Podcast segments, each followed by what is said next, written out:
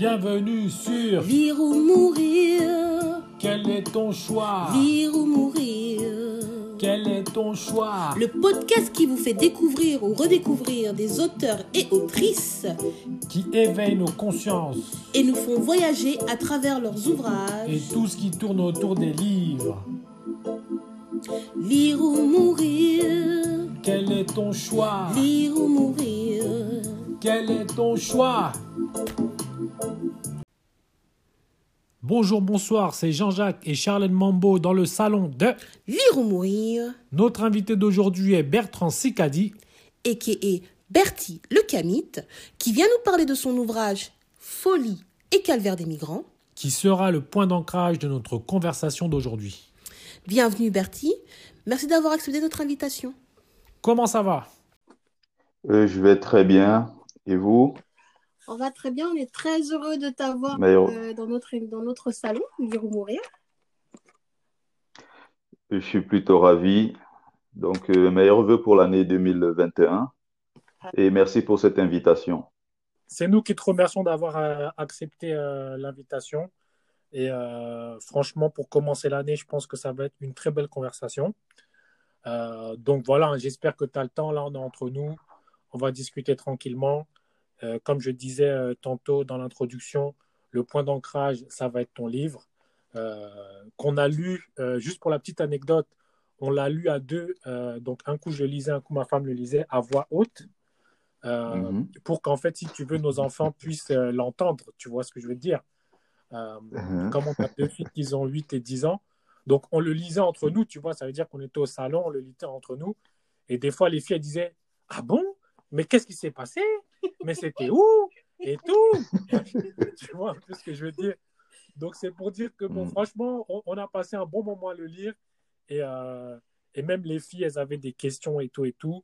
Donc, euh, donc voilà, quoi. C'était pour la petite, euh, la petite anecdote, quoi, hein, tu vois. Et euh, on te souhaite aussi bah, tous nos meilleurs voeux pour l'année 2021 et à tout le monde d'ailleurs. Merci. Merci. Super, super. On va gentil. rentrer dans le bref du sujet. Voilà, donc on va rentrer dans le vif du sujet. hein. D'accord. Donc, euh, donc voilà. prêt. Donc moi, j'ai- j'aimerais savoir, Bertie, parce que euh, pour avoir lu ton livre, euh, de la page 1 à, à la dernière, moi j'ai trouvé que tu avais un, un style d'écriture qui était quand même bien trempé. Tu vois ce que je veux dire? Euh, Donc, donc est-ce Ouais. que c'est ton premier livre? C'est le premier livre que tu écris et que tu publies? Ou bien est-ce que Ouais, tu- c'est, c'est, c'est mon tout premier. Ok, d'accord. Alors, Mhm. moi, parce que tu vois, j'ai- j'aimerais savoir déjà, alors d'où te vient cette euh, passion pour l'écriture? Parce que, euh, euh, bon, j'ai déjà lu des, des premiers livres de différents auteurs, tu vois. Euh, toi, on sent que ton, ton bon, peut-être c'est ton vécu qui t'a aussi inspiré, tu vois. Mais est-ce que tu, flow. voilà, le flow, est-ce que tu écrivais déjà des choses euh, auparavant ou bien c'est vraiment la première inspiration que tu as eue euh, et puis tu t'es mis à écrire et puis ça a donné le livre, quoi? En fait, euh, je suis à la base littéraire. J'ai obtenu au Cameroun Mhm, un bac A4 espagnol. mhm, Mhm. Voilà, donc euh, j'ai toujours été passionné de, de lecture, passionné d'écriture et tout, et je me débrouillais très bien déjà à l'époque, euh, je me souviens. mhm, je faisais déjà des très beaux textes en français, en espagnol aussi, mhm, en anglais, puisque chez nous au Cameroun, évidemment, euh, à partir de la place de la classe de quatrième jusqu'en terminale, quand on choisit euh, la littérature, on a soit l'allemand, soit l'espagnol. mhm. Mhm. Donc, euh, j'avais choisi l'espagnol. On avait déjà l'anglais à l'école et aussi euh, le français, évidemment. Euh, j'ai toujours été proche de, du monde littéraire. J'ai toujours été dans, dans, dans, dans cet espace-là. Et je me suis souvent beaucoup intéressé, même si euh, je n'avais pas toujours les moyens pour me procurer les, les livres. J'essayais de temps en temps, voilà, de, de feuilleter. Même chez nous, on appelle ça au poteau. Mhm. Donc, j'allais souvent, on faisait des petits photocopies, des trucs de temps en temps, euh, voilà, pour nos cours, même en faculté. Mhm. Et donc, après ça, j'ai été euh, étudiant euh, en philo, Mhm. voilà. Super. Euh, voilà. Mais attends, je, te coupe rapidement. C'est c'est bien que tu nous dises que tu es étudiant en philo, parce qu'en fin de compte, si tu veux, euh, bon, il n'y a pas de hasard, mais le premier, euh, le premier épisode euh, qui va sortir là très bientôt, toi, tu es le deuxième, En Mhm. fait, on a fait, on, on a eu des invités qui ont fait la traduction d'un livre qui s'appelle Stolen Legacy. Euh, je ne sais pas si tu as déjà entendu parler de ce livre. L'hérita- L'héritage volé de Voilà. Voilà, euh, le nom, le nom de l'auteur, euh, ça me Et- reviendra. Oui, Oui, Stolen c'est George- Legacy. Exactement. George James. Exactement. Exactement. Et en fin de compte, euh, c'est- carrément, euh, tu mets de l'eau dans notre moulin quand tu nous parles de philosophie, puisque ça parle justement du vol de la philosophie euh, euh, kamite euh, Par les égyptienne Grecs. par les Grecs, quoi, en fin de compte. hein. Donc, c'est c'est- c'est un très bon pont. Mais alors, Mhm. dis-nous, que- que- quelles sont tes références à toi en termes de, de littérature, ou même tes références, je veux dire, euh, dans l'art, dans la musique, dans ce genre de choses-là? C'est quoi tes Qu'est-ce qui t'inspire? Euh, en fait, euh, si tu veux, en ce qui concerne euh, la littérature euh, plus glo- globalement, Mhm. Euh, on a, j'ai plus, plus ou moins, voilà, j'ai lu pratiquement les, les livres qui étaient au programme, comme, Mhm. comme chez nous. euh, on a quelques deux, trois livres au programme pendant l'année scolaire. Je les lisais toujours avec beaucoup de passion. Mhm. Et par la suite, maintenant, je me suis moi-même, c'est-à-dire qu'en faisant mes, mes, mes propres petites économies, je me suis procuré quelques, quelques livres que j'ai lus.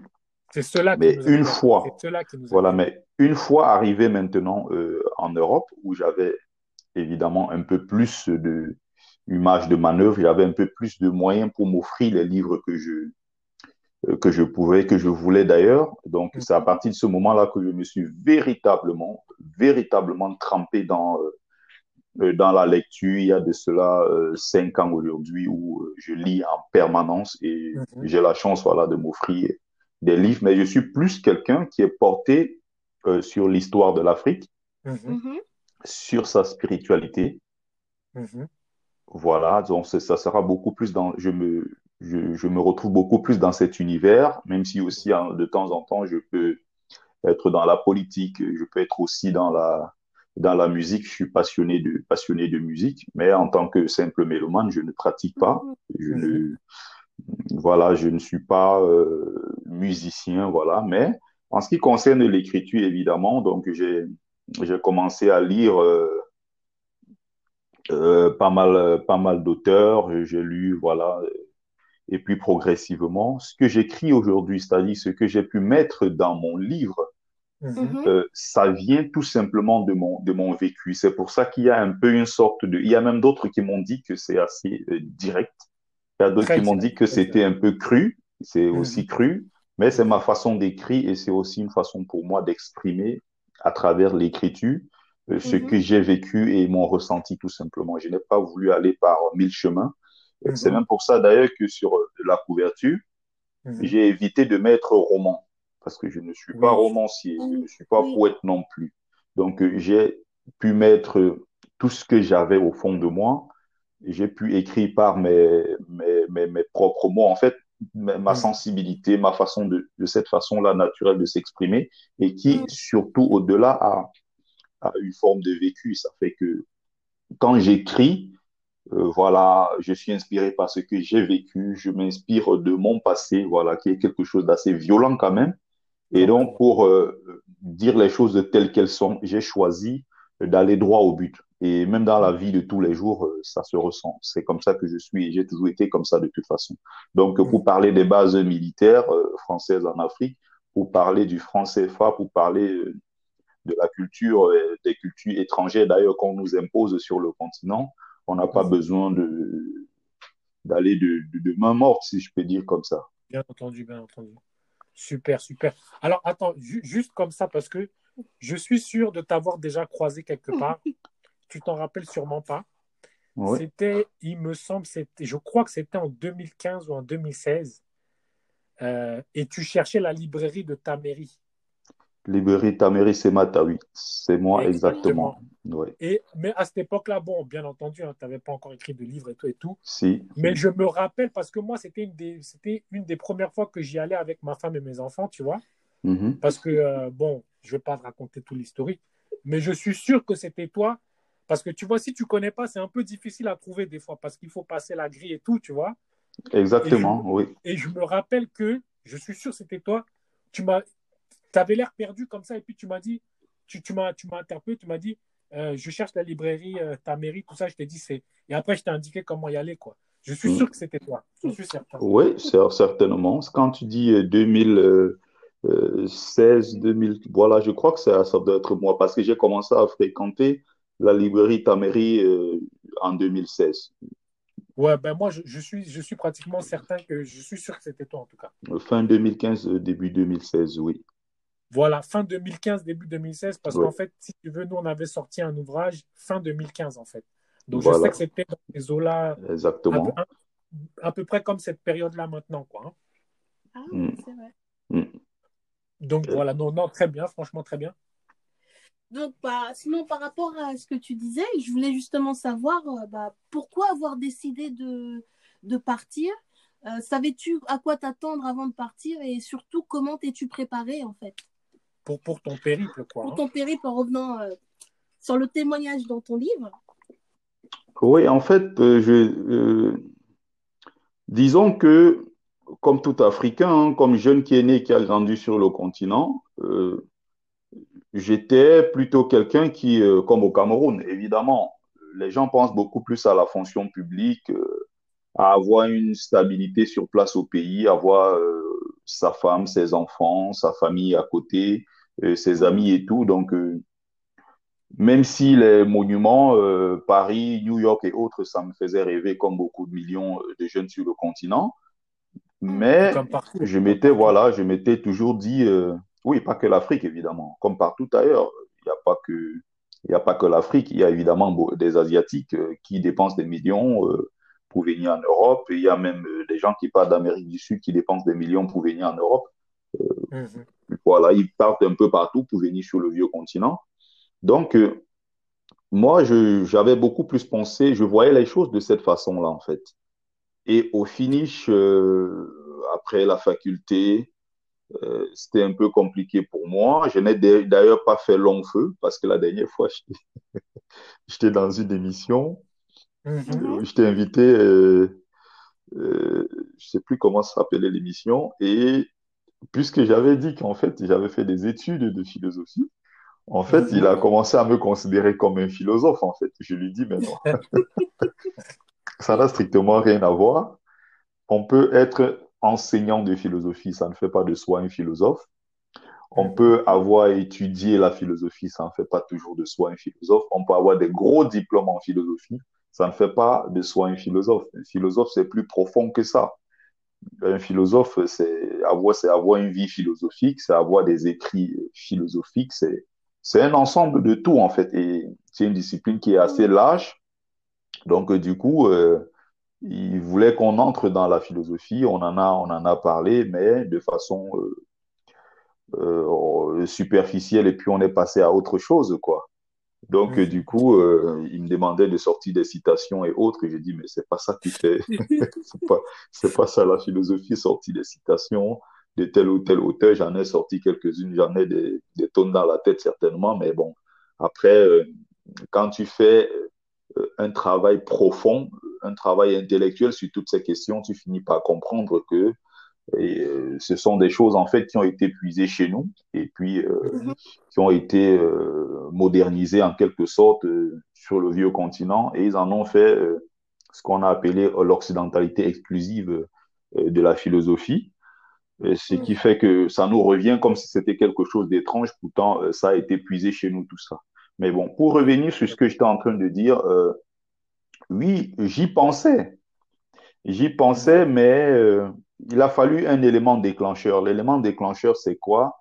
Euh, C'est cette misère, cette pauvreté galopante, l'insécurité dans nos villes, euh, c'est le, chômage des jeunes, c'est l'ensemble de, tout ça, en fait, qui fait qu'à un certain moment, je me dis, mais j'ai pas d'avenir dans ce pays. Mm-hmm. j'ai tenté quelques petits concours, et j'ai tenté quelques, voilà, comme on dit au pays, euh, je me suis débrouillé. Et à chaque étape, il fallait choco, comme on dit chez nous. Euh, au Cameroun, il faut donner des pots de vin, des choses comme ça. Et, ah. au bout d'un moment, j'ai dit à mes parents, puisque vous n'avez pas d'ailleurs été, euh, vous n'avez pas pu, vos moyens ne vous permettaient pas de financer mes études euh, sur le long terme à l'université. Je ne pense pas que vous aurez 2-3 millions à, à, miser sur mon voyage légalement ou alors même euh, à miser pour que je puisse euh, passer un concours de police ou quoi que ce soit. Ne vous inquiétez pas. Vous avez fait votre job jusqu'à ce que j'obtienne un bac. Et maintenant, c'est à moi de faire le reste. Et là, j'ai commencé à prendre mes responsabilités.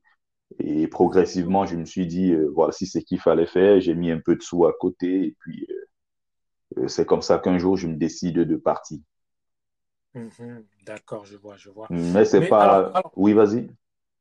Oui, donc moi, ce que je veux vraiment que nos auditeurs puissent comprendre, c'est avant de partir, si on prend Bertie de 2010-2011, avant que tu quittes le pays pour prendre la, route, hein, est-ce que tu savais à quoi t'attendre? Pour, qu'on puisse imaginer ton état, tu vois, tu, parce que toi, moi, j'imagine que tu devais être quand même excité à l'idée de, de, partir. Bon, tu quittes ton pays, mais tu es quand même excité parce que tu vas, euh, comment dirais-je, découvrir de nouvelles personnes, découvrir de nouvelles choses. Mm-hmm. mais, mais concrètement, le Bertie de, de 2011, est-ce qu'il avait, euh, si tu veux, une, une, idée de ce qu'il attendait en fait? Mm-hmm. voilà.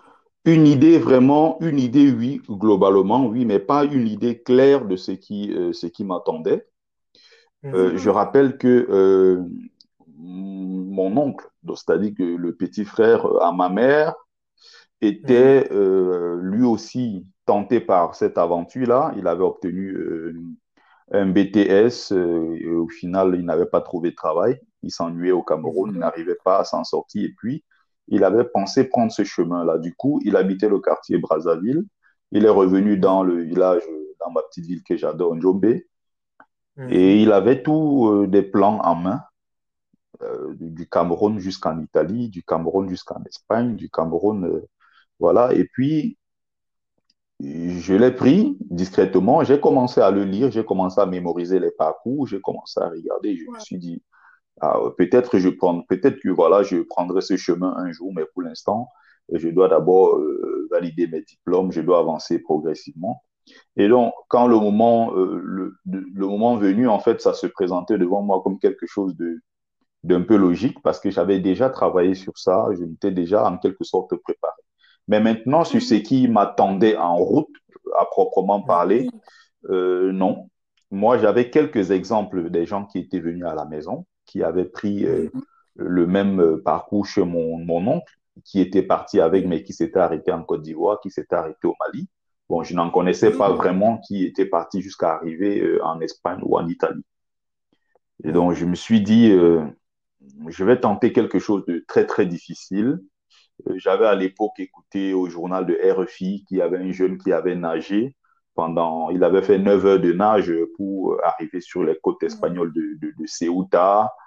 J'avais entendu quelque chose comme ça à l'époque, mais je n'avais pas véritablement les informations propres sur tout ce qui pouvait m'attendre devant. Je savais qu'il y avait Boko Haram dans le nord, le nord Cameroun, dans l'extrême nord Cameroun, le, grand nord du Nigeria. Et je me suis dit, euh, voilà, comme beaucoup qui partent en aventure, euh, l'aventurier, c'est ça, c'est sa prière, l'aventurier, c'est le coup de chance. Je me suis dit, OK, mm. j'y vais et je laisse tout dans les mains de Dieu, comme on dit. Voilà. Et je sais que j'aurai certainement ma chance. Et c'est comme ça que je suis parti. Et c'est quand j'arrive maintenant dehors, ça commence à se compliquer, mais je suis sur une, position quand même, mais je suis euh, dans une situation assez difficile qui ne me permet pas de retourner. Bien que je n'y ai mm. euh, jamais vraiment pensé à retourner, non. Pour moi, au pire des cas, à un certain moment au Maroc, après deux ans et demi de tentative, je m'étais dit, si ça ne marchait pas le dernier coup ce jour-là, la dernière tentative, j'allais partir certainement trouver une ville que j'aimais beaucoup, euh, la ville d'Agadir, euh, sur la côte. Mhm. J'allais m'installer là-bas et chercher un petit boulot et survivre entre-temps. Et ne plus me casser la tête à aller risquer ma, ma vie tout le temps dans la mer. J'étais désespéré. Et finalement, ce jour-là, euh, c'est ce jour-là qu'on entre en Europe. Quoi.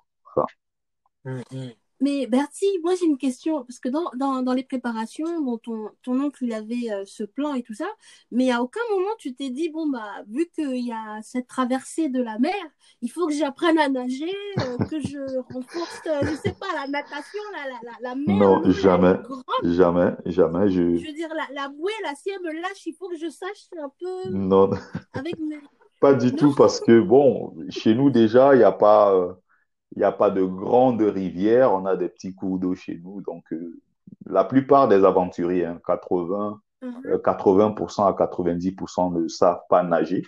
C'est d'ailleurs pour ça que dans le livre, à un certain moment, je raconte un peu l'histoire des, des, des, des, Sawa en général, qui, voilà, qui sont avec nous. Et chez nous, en fait, quand on était en aventure, on apprenait que, ah, il y a un Douala qui vient d'arriver. Même si euh, il suffit juste qu'il parle la langue Douala, même s'il est né à l'ouest Cameroun, même si je ne sais pas, il est né dans quel coin du monde, il suffit qu'il parle le Douala et qu'il nous dise, je suis un Douala, je sais nager. Directement, on lui donnait le titre de, de capitaine. On disait, c'est le grand capitaine qui est arrivé et donc il était logé, il était nourri, il avait tout, euh, il ne payait rien, donc euh, il était juste chargé de nous amener euh, à la mer parce qu'on se disait que bon, le Douala, c'est celui qui sait forcément nager. C'est pareil pour les Sénégalais qui ont vécu sur la côte. Ils savaient, pour la plupart, ils savaient pour la plupart nager. Et donc, ils étaient tellement sollicités que, voilà, à un certain moment, il y avait ceux qui se passaient d'ailleurs pour des nageurs sénégalais, alors qu'en réalité, ce n'était pas le cas. Donc, je n'y avais jamais vraiment pensé. Et je m'étais dit, euh, il y avait autre possibilité en dehors de la mer. C'était la barrière. Mm. En grimpant les barrières de Melilla ou bien de ah, Ceuta. Mais j'ai essayé là-bas, je ne sais plus combien de fois, je ne m'en souviens plus. Mais je n'ai jamais eu la chance de traverser. Donc, au final, euh, je suis passé par la mer. Comme il y a beaucoup qui essaient par la mer, qui ne parviennent pas et qui retournent euh, mm-hmm. passer plutôt par la grande barrière, voilà. Ok. depuis, est-ce que tu as appris à nager alors? Oui. Pas du tout. oui. non, quelquefois. Bon, en tout cas, chaque année, je, voilà, je vais dans le, je vais à Fort-Mahon, je vais un peu en vacances dans le sud, mais euh, quand je vais, quand j'arrive sur la plage, dès que l'eau arrive déjà au niveau de la hanche, je retourne je retourne parce que parfois j'ai souvent des voilà des mauvais souvenirs et tout qui me reviennent. Et je, n'aime pas beaucoup en fait. Je n'aime pas beaucoup. Même à la piscine c'est pas trop mon truc en fait. 80% voilà c'est des gens qui savent pas nager. Et surtout c'est des gens qui n'ont pas de gilet parce que beaucoup ne le savent pas. Ils se disent que en allant dans la mer il y a une bouée ou quoi que ce soit non. Ou, ou les gilets de sauvetage non. 80% des gens qui rentrent dans le bateau ou dans les, embarcations de fortune n'en ont pas du tout. Mhm. Je vois, je vois. Ok, d'accord. Non. Alors, c'est bien que, bon, tu vois, nous, on a préparé des questions, mais là, les informations que tu nous donnes, elles sont tellement bien que on va rebondir un peu dessus. C'est vrai que quand tu dis, par exemple, qu'il euh, t'aurait fallu peut-être 2-3 millions pour, euh, pour faire un voyage euh, non clandestin, tu vois, par mhm. exemple, est-ce que en, tout, parce qu'en tout, tu as passé quoi Deux ans et demi au Maroc. Disons, ça t'a pris trois, ans, oui. N'est-ce pas? Voilà. Est-ce qu'en trois, en trois ans, tu as dépensé plus de, de, 3 millions en, fin de compte? Euh, On va dire c'est oui, on va dire pratiquement oui, voire plus en fait. Mhm. Parce que. Donc, en...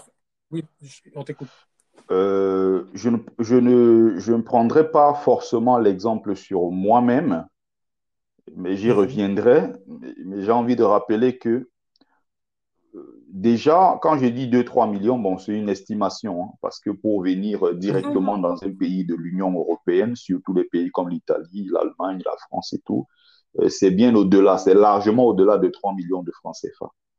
Quand on veut entreprendre toutes les démarches et tout, euh, si on ne parle pas des réseaux à gauche, à droite et tout, il y en a qui peuvent monter jusqu'à 10 millions, 10 000 euros pratiquement 6 millions et demi. Donc, très peu sont des Camerounais qui peuvent se permettre une telle somme. Et même si on prenait la moitié, mm. seulement, disons, 3 millions de francs CFA, c'est pas, c'est pas donné à tout le monde de la voir comme ça, euh, tout d'un coup, et après ça, payer le billet d'avion et tout ce qui va avec. Donc, il y a beaucoup que j'ai connus. Imaginez ceux qui sont restés là-bas. J'ai mes amis qui tentent la traversée depuis 2011, quand je suis arrivé euh, avec eux au Maghreb en 2011. Ils y sont encore, ils tentent encore la traversée, neuf ans après. Vous imaginez combien ils ont dépensé depuis cette période-là?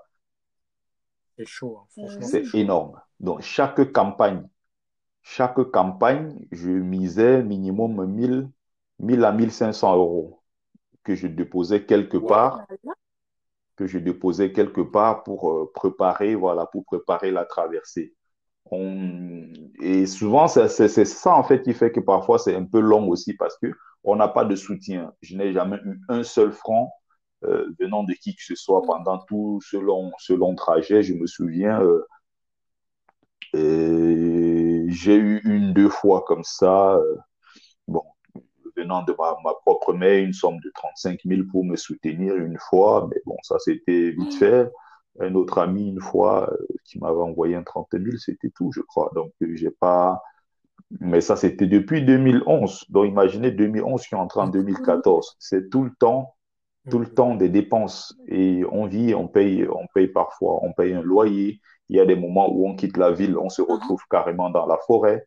Et à chaque fois, quand on fait des petits jobs et tout ça, on essaye d'économiser, on y va, on dit, OK, cette fois-ci, on a une traversée dans une semaine, préparez-vous il y a quelqu'un qui vient vous dire je vais vous amener et tout, euh, donner euh, telle ou telle somme, 300 euh, euros, parfois 400 euros. Mais c'est comme ça à plusieurs reprises. À chaque fois, 250 euros par-ci, 300 par-là, 400 de l'autre côté. Au final, c'est une, grande, une longue saison. En été, généralement, on faisait beaucoup de, de traversées par la mer.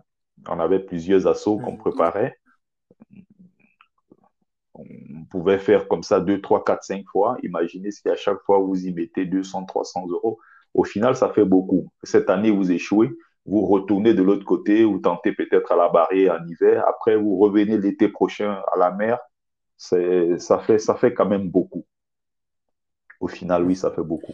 Bah, bah justement, en fait, euh, donc, euh, comment est-ce qu'on peut aider euh, ces, migrants là de, là où nous sommes, puisque nous, on n'était pas, on n'est pas vraiment au courant de tout ce qui se passe là-bas. Comment est-ce qu'on peut venir en aide? Est-ce qu'il y a des associations, des représentants, des gens? Parce que j'ai vu sur ton mur que tu fais partie de plusieurs associations, par exemple. Est-ce que tu veux en parler pour qu'on puisse, euh, pour que le, de, donner le mot aux gens qui, qui veulent aider J'ai remarqué quelque chose en fait. la plupart, osons le dire, reconnaissons-le, la plupart des gens qui viennent d'Afrique et qui meurent dans la mer parce qu'ils vont en Europe euh, sont mhm. euh, nos frères de la communauté, nos frères et sœurs, et même, c'est triste de le dire, des bébés, des enfants, parce qu'il y en a beaucoup qui meurent en mer. Ce sont des gens de la communauté. Donc, en quelque sorte, ce sont nos frères et sœurs qui meurent dans la mer. Il y a aussi euh, les frères du, du, Maghreb, algériens, marocains, même si les chiffres généralement sont cachés. Ils sont aussi beaucoup, ils sont aussi nombreux à mourir dans la mer. J'ai d'ailleurs vécu dans une ville euh, qu'on appelle le Taourit, euh, au, Maroc. C'est une ville qui est, en fait, une ville de, voyageurs, de, de, migrants. Beaucoup d'enfants sont, sont partis de là pour l'Europe. Beaucoup d'ailleurs sont morts dans la mer. Mais euh, on n'en fait pas, on n'en parle pas beaucoup, autant que voilà les, les, subsahariens qui voilà qui meurent dans la mer. Donc j'ai donc remarqué que à partir de l'Europe, quand les gens veulent soutenir, euh, soit ils donnent à la. Croix-Rouge, soit ils donnent un peu voilà, aux organisations, euh, aux ONG occidentales qui sont les plus puissantes. Or, ces ONG, mhm. parfois, je dis bien parfois, ne servent pas toujours les intérêts de l'Afrique ou alors les intérêts de ces migrants. Il est temps que nous-mêmes puissions nous investir en créant nos propres petites, qu'elles soient petites associations, avec le temps, ça peut, ça peut grandir, mais qu'on sente que nos frères qui sont ici en diaspora sont impliqués dans cette cause-là, parce qu'on ne peut pas tout le temps dire que euh, des blancs entre guillemets, voilà, sont à l'origine de notre malheur, et en même temps laisser que ce soit ces gens-là uniquement qui viennent nous soutenir euh, ou alors sauver euh, nos frères qui sont en train de mourir en mer. Mais mhm. qu'est-ce que nous faisons nous-mêmes en tant qu'Africains vivant en, vivant en diaspora? Que font les dirigeants africains? Voilà, il y a autant de questions voilà, mm-hmm. à se poser. Moi, par exemple, j'ai été secouru dans, dans la mer par la Croix-Rouge espagnole. C'est une organisation ultra puissante et qui a des dons euh, un mm-hmm. peu de partout, que ce soit des noirs, des blancs, des japonais, des jaunes, des rouges, des verts, tout ce que vous voulez. Mais je pense que quelque part, ne mm. serait-ce que pour l'intégration de ceux qui euh, arrivent déjà en Europe, parce que quand ils arrivent ici, il faut également ce drive-là pour essayer de... J'en ai connu qui sont arrivés ici, sont nombreux d'ailleurs, qui sont arrivés ici, mais qui n'ont pas toujours où dormir. Je suis aussi passé par là, je suis arrivé en Europe, j'ai commencé dans la rue, j'ai passé pratiquement euh, les cinq, six premiers mois de ma vie en Europe, c'était dans les rues, jusqu'à ce qu'un jour je trouve un, un toit. Mais il faut parfois ne serait-ce que des gens qui peuvent euh, soutenir psychologiquement, qui peuvent aller au contact. Parfois, moi, je prends mon fils qui n'a que bientôt 4 ans, je l'amène, je, l'amène rencontrer des migrants. Je prends euh, des enfants de mon quartier, je suis souvent avec eux, je leur parle, je dis, mais ne vous comportez pas comme si, euh, par exemple, le fait que vous soyez né en France, ça fait de vous des gens éloignés de l'Afrique. Mais non, allez à la rencontre de vos frères. D'une manière ou d'une autre, ce sont vos frères. Moi, je fais ce travail-là dans, euh, dans ma ville. Il y a certains qui ont estimé à un certain moment que oui, c'est un peu discriminant. Euh, il y a d'autres qui estiment que non. Euh, pourquoi tu ne prends que des enfants noirs pour Mais je dis non, je, je, prends ceux qui se proposent. Moi, j'amène les autres. Mais je ne dis pas que ce n'est pas une sorte d'exclusion. Mais je fais ce travail-là, j'essaie de, de, donner des conférences un peu partout, j'en parle aux gens. Donc, il est important mm. que nous-mêmes, nous soyons investis dans cette cause-là, parce qu'encore une fois, nous sommes en Occident, ça fait 30 minutes qu'on est en live, on est en train de parler et tout.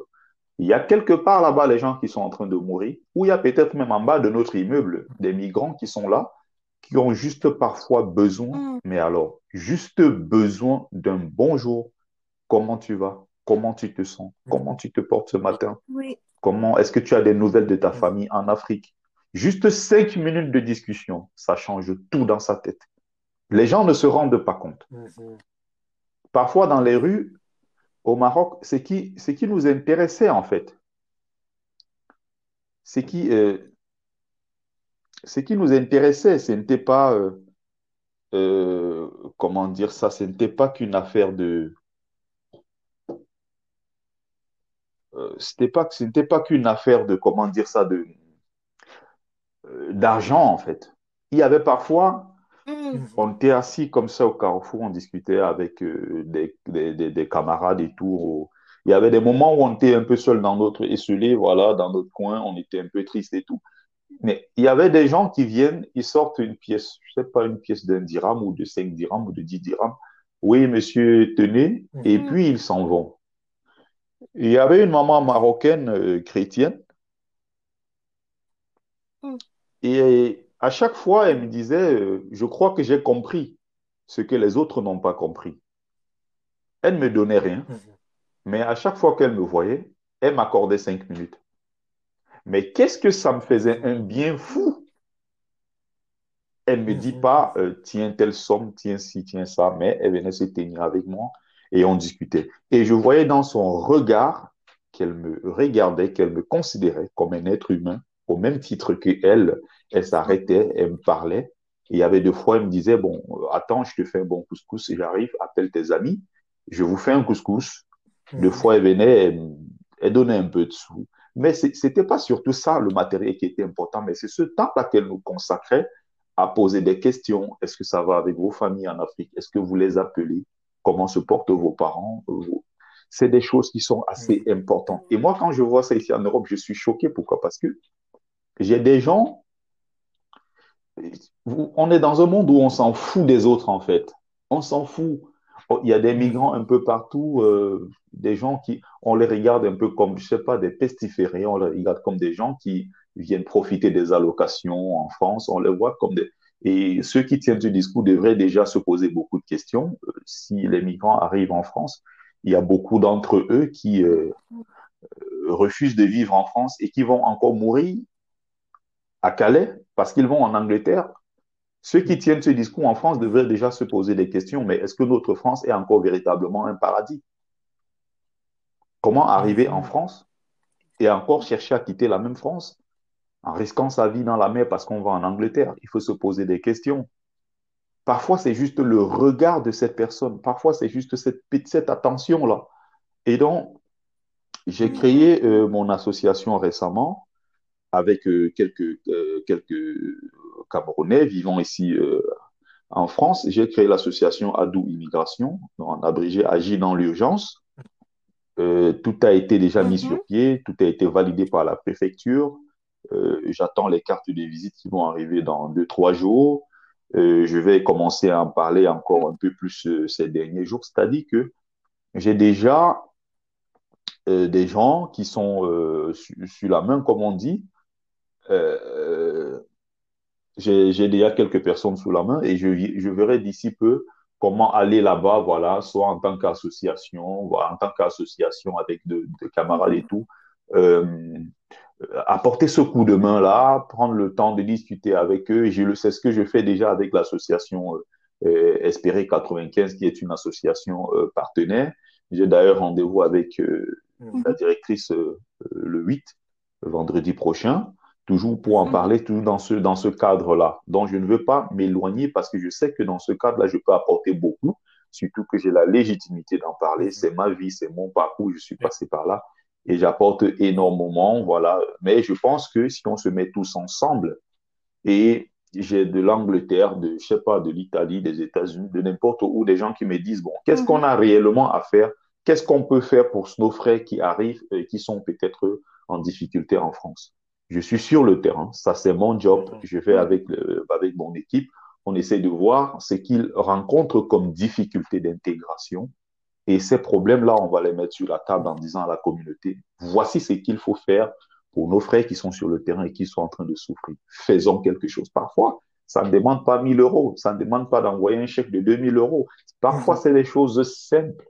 Mhm. Savoir qu'il y a un migrant dans tel immeuble quelque part, peut-être qu'il n'a pas encore le nécessaire, l'aider pour ses démarches administratives, l'inviter souvent à manger un repas à la maison, mhm l'inviter souvent à rester avec ses enfants parce que cette chaleur familiale, parfois, ça manque tellement parce que on a longtemps vécu. Moi, je me rappelle, euh, quand j'arrivais dans un appartement, j'avais perdu le réflexe de vivre dans une maison.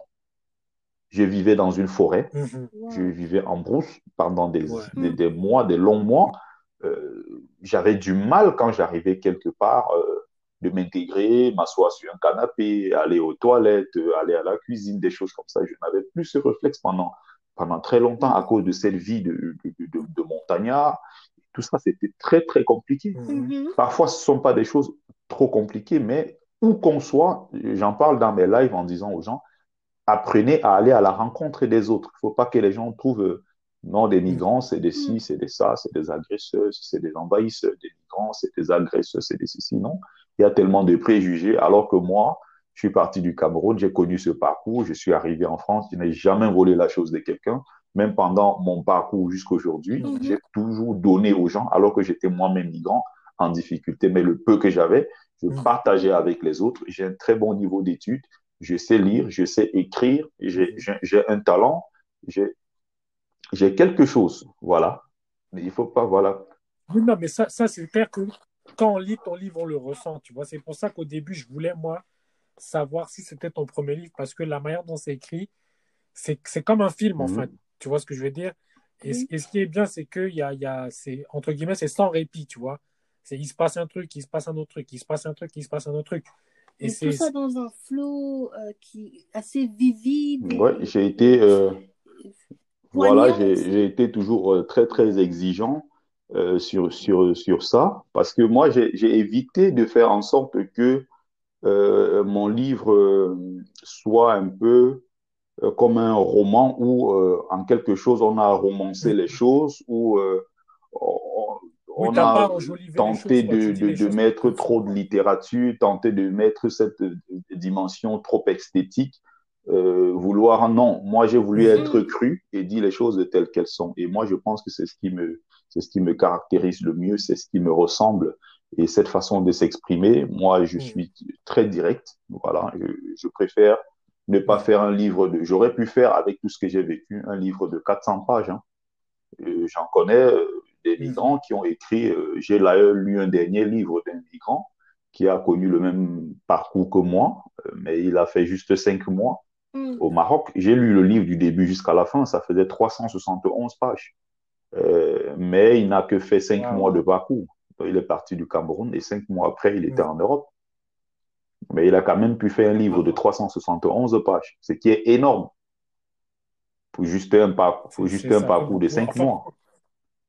Donc, il n'y a pas beaucoup de vécu, mais on essaie d'enjoliver, de rajouter des trucs. Et moi, je trouvais ça au bout d'un moment trop long et aussi ennuyeux. Donc, j'ai préféré.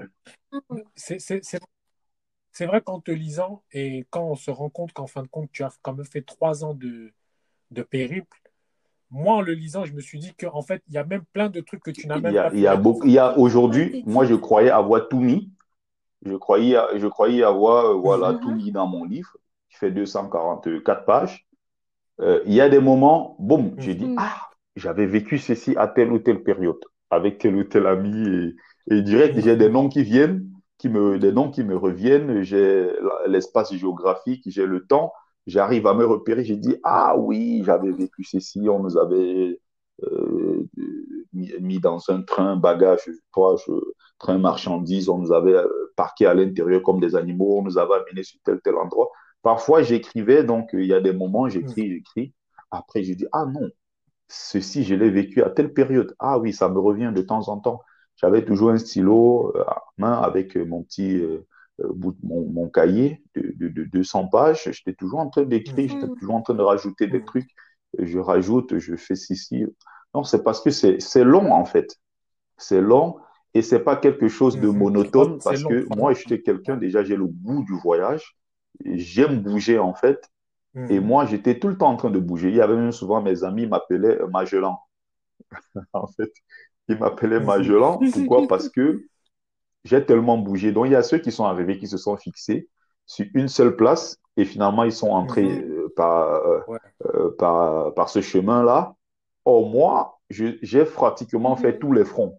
J'ai attaqué tous les fronts par la mer, par la mhm. barrière, du côté de Ceuta, du côté de Melilla et à l'intérieur du Maroc. Je suis allé sur beaucoup d'endroits, j'ai fait pratiquement une vingtaine de villes. Il y avait souvent comme ça, même pour rien, je prenais le train, je dis, j'en ai marre de la forêt, je me lave, je m'habille, je me change, je dis, OK, mm-hmm. je vais aller découvrir euh, euh, la ville de Walili, qui est une magnifique ville euh, mm-hmm. qu'ils appellent là-bas Volubilis. C'est une ancienne ville, comme je suis passionné aussi d'histoire, mm-hmm. et c'est une ancienne ville de la Rome, de l'Empire romain et tout, voilà. Et ce sont des, magnifiques villes juste à côté de, vous avez à côté Meknes et tout. En fait, je connais pas mal de villes et aussi, je, je, parlais déjà très bien la langue, même si aujourd'hui j'ai perdu le réflexe. Donc, quand j'étais avec euh, mhm. des Marocains, la plupart du temps, ils me, me sollicitaient, même au quartier, même quand on était en forêt, il y avait quelque chose à faire. C'était moi qu'on sollicitait. On disait, ah oui, il y a un Camerounais là, il parle bien la langue. Appelez-le, c'est lui qui va traduire. Mhm. c'est lui qui va traduire et je venais, je traduisais et on discutait. Je, prenais souvent mon temps, j'allais à la rencontre des populations, c'est-à-dire des Marocains qui vivent dans des quartiers reculés, dans des villages. J'aimais ces moments-là, voilà. Je, n'aimais pas m'ennuyer à rester avec les mêmes personnes et tout. Non, je partais à la découverte. C'est ça, en fait, ça qui m'a beaucoup enrichi. Et ça fait qu'aujourd'hui, même quand j'écrivais mon livre, à aucun moment je, n'ai manqué euh, d'inspiration.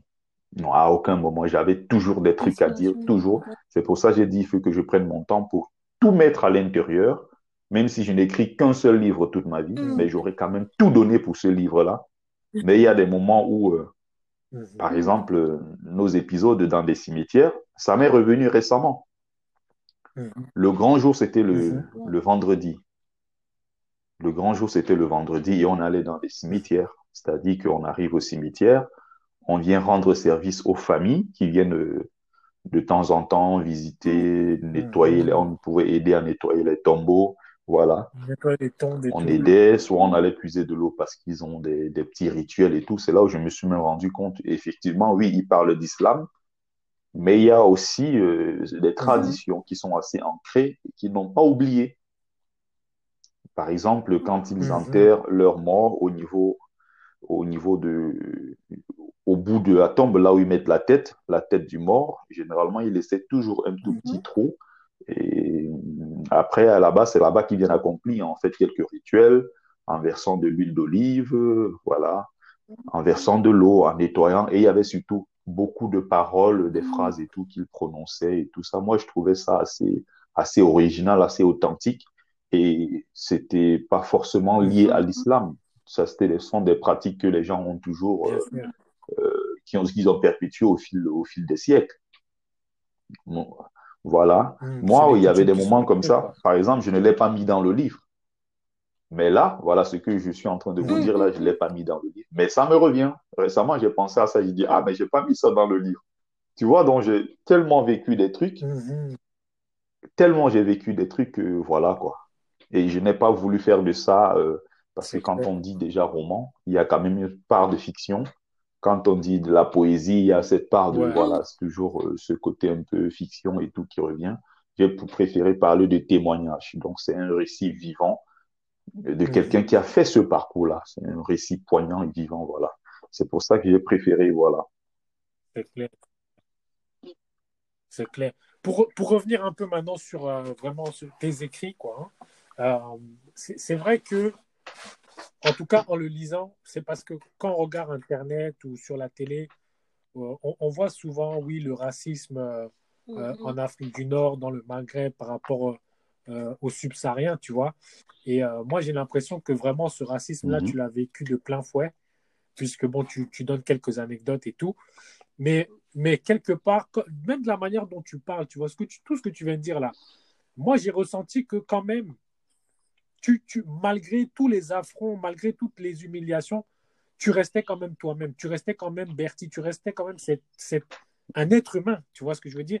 C'est-à-dire que comment ne pas sombrer dans la, la, vengeance, comment ne pas devenir raciste à son tour, tu vois ce que je veux dire? Quand tu vis ce racisme à ce point-là, euh, comment tu as fait jusqu'aujourd'hui pour rester Bertie Jusqu'aujourd'hui, je vais vous, euh, je vais vous raconter une petite anecdote. Jusqu'aujourd'hui, je ne comprends pas comment j'ai pu euh, rester lucide, sans rancune et tout.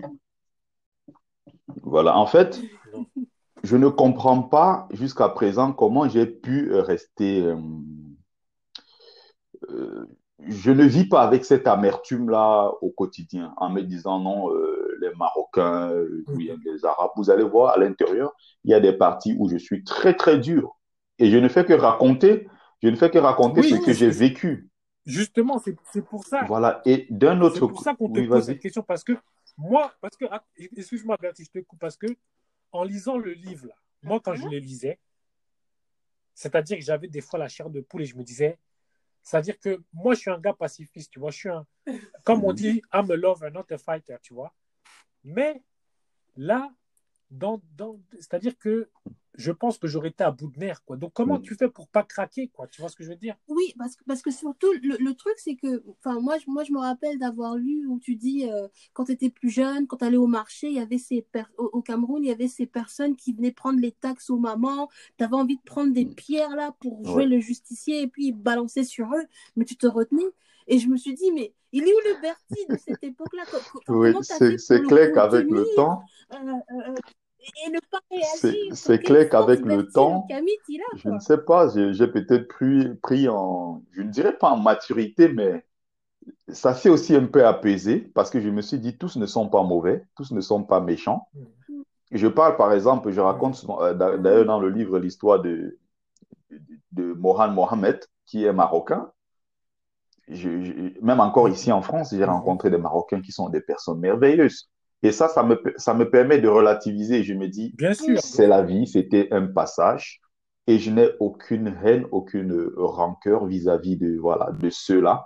Et même, j'y pense toujours. Je dis toujours, j'ai envie, tout le jour, tous les jours, je le dis à ma femme. Mais elle, alors, mais c'est quelque chose de, de, de, pour elle qui est insupportable. Je me rappelle, il n'y a même pas trois jours, j'ai eu des problèmes à la maison avec elle mhm. parce que je lui disais, je tiens toujours à mon projet d'aller au Maroc et à travers euh, ma caméra et tout réaliser un petit film documentaire sur mon parcours. Je vais retracer mon parcours et aussi profiter, voilà, la plage là-bas, le soleil et tout. Elle me dit, mais comment ça tu insistes pour aller dans un pays où on a failli te tuer? Pourquoi tu insistes à aller dans un pays où on a tué tes amis mhm. Tu les as enterrés? Mais c'est quoi cette histoire? De toute façon, elle, elle n'a jamais aimé le Maghreb. J'ai tout fait pour l'amener en vacances pour l'amener en vacances là-bas euh, au Maroc. Elle a dit non. J'ai dit Tunisie. Elle a dit non. Donc, moi, j'ai tout fait. Elle a dit non. Je ne mettrai pas mes pieds dans ces pays-là. Et voilà, elle, a, elle est restée dessus, en fait. J'ai même dit la Turquie. Elle a dit c'est les mêmes gens. Je n'irai pas. Donc, euh, en fait, moi, personnellement, ça ne me pose aucun souci. Donc, quelque part, je me suis dit avec le temps, mm. oui, ça c'est un peu, voilà, on va dire, apaisé, on va dire ça comme ça, ça s'est un peu, ça s'est un peu émoussé. Et puis, je prends les choses avec beaucoup de fair play parce que tous n'ont pas été toujours méchants. J'ai des gens, si je remets pied aujourd'hui euh, au Maroc, forcément, forcément, j'irai les rencontrer, que ce soit dans la ville de Fès que je connais par cœur, que ce soit à Tanger, que ce soit à Nador. Il y a des gens que j'ai connus qui sont des personnes merveilleuses à qui moi j'irai dire euh, merci pour ces moments qu'on a partagés ensemble. Parce que c'était des gens qui étaient avec moi, avec l'amour, avec, avec la passion. À chaque fois que je partais, on m'arrêtait, soit j'étais déporté en Algérie, j'étais euh, refoulé en Algérie. Il m'appelait pour prendre des nouvelles. Il me dit Oh là là, il dit ma dit ma mandouche, mandouche, mandek zar. Tu vois, ils me disent euh, Tu n'as pas, tu n'as pas de chance vraiment, toi. Parce qu'à chaque fois, je partais, on m'arrêtait. Et mes amis, ils entraient. Et mes amis de l'autre côté arrivaient à Paris. ils prenaient des photos à la Tour Eiffel. Ils se moquaient de moi. Oh, toi, t'es malchanceux et tout ça. Donc, euh, la vie, elle est faite ainsi. Je suis arrivé en Europe euh, deux, trois ans après. Euh, ils sont toujours là jusqu'aujourd'hui, huit ans en Europe. Ils sont toujours sans papier. Moi, je suis arrivé en un an et demi. J'ai été régularisé. Je suis sur le point de me naturaliser. J'ai un travail, j'ai une maison, j'ai cette stabilité qu'ils n'ont toujours pas. Donc tout ça, c'est assez relatif quand même. Oui, mais peut-être aussi parce que toi, quand tu es arrivé, as pas, tu t'es pas mis à prendre les photos, à narguer les autres et toutes ces, et toutes ces, ces choses en fait qui foutent. Euh, bah, qui, qui, j'ai été toujours très, très euh, concentré sur ce que je fais. Je pense que c'est ce qui m'a euh, toujours aidé jusqu'aujourd'hui. J'ai été toujours très concentré. C'est-à-dire que je ne comprends pas jusqu'aujourd'hui comment je n'ai pas pu d'ailleurs devenir fumeur de drogue alors que je vivais, je vivais dans un bunker. J'avais créé mon bunker dans un espace, par exemple dans la ville de Fès. Il y avait une période où nous, on vivait en bas des trains, dans une vieille gare de, dans une gare de train, dans des vieux trains, des vieux wagons et tout ça.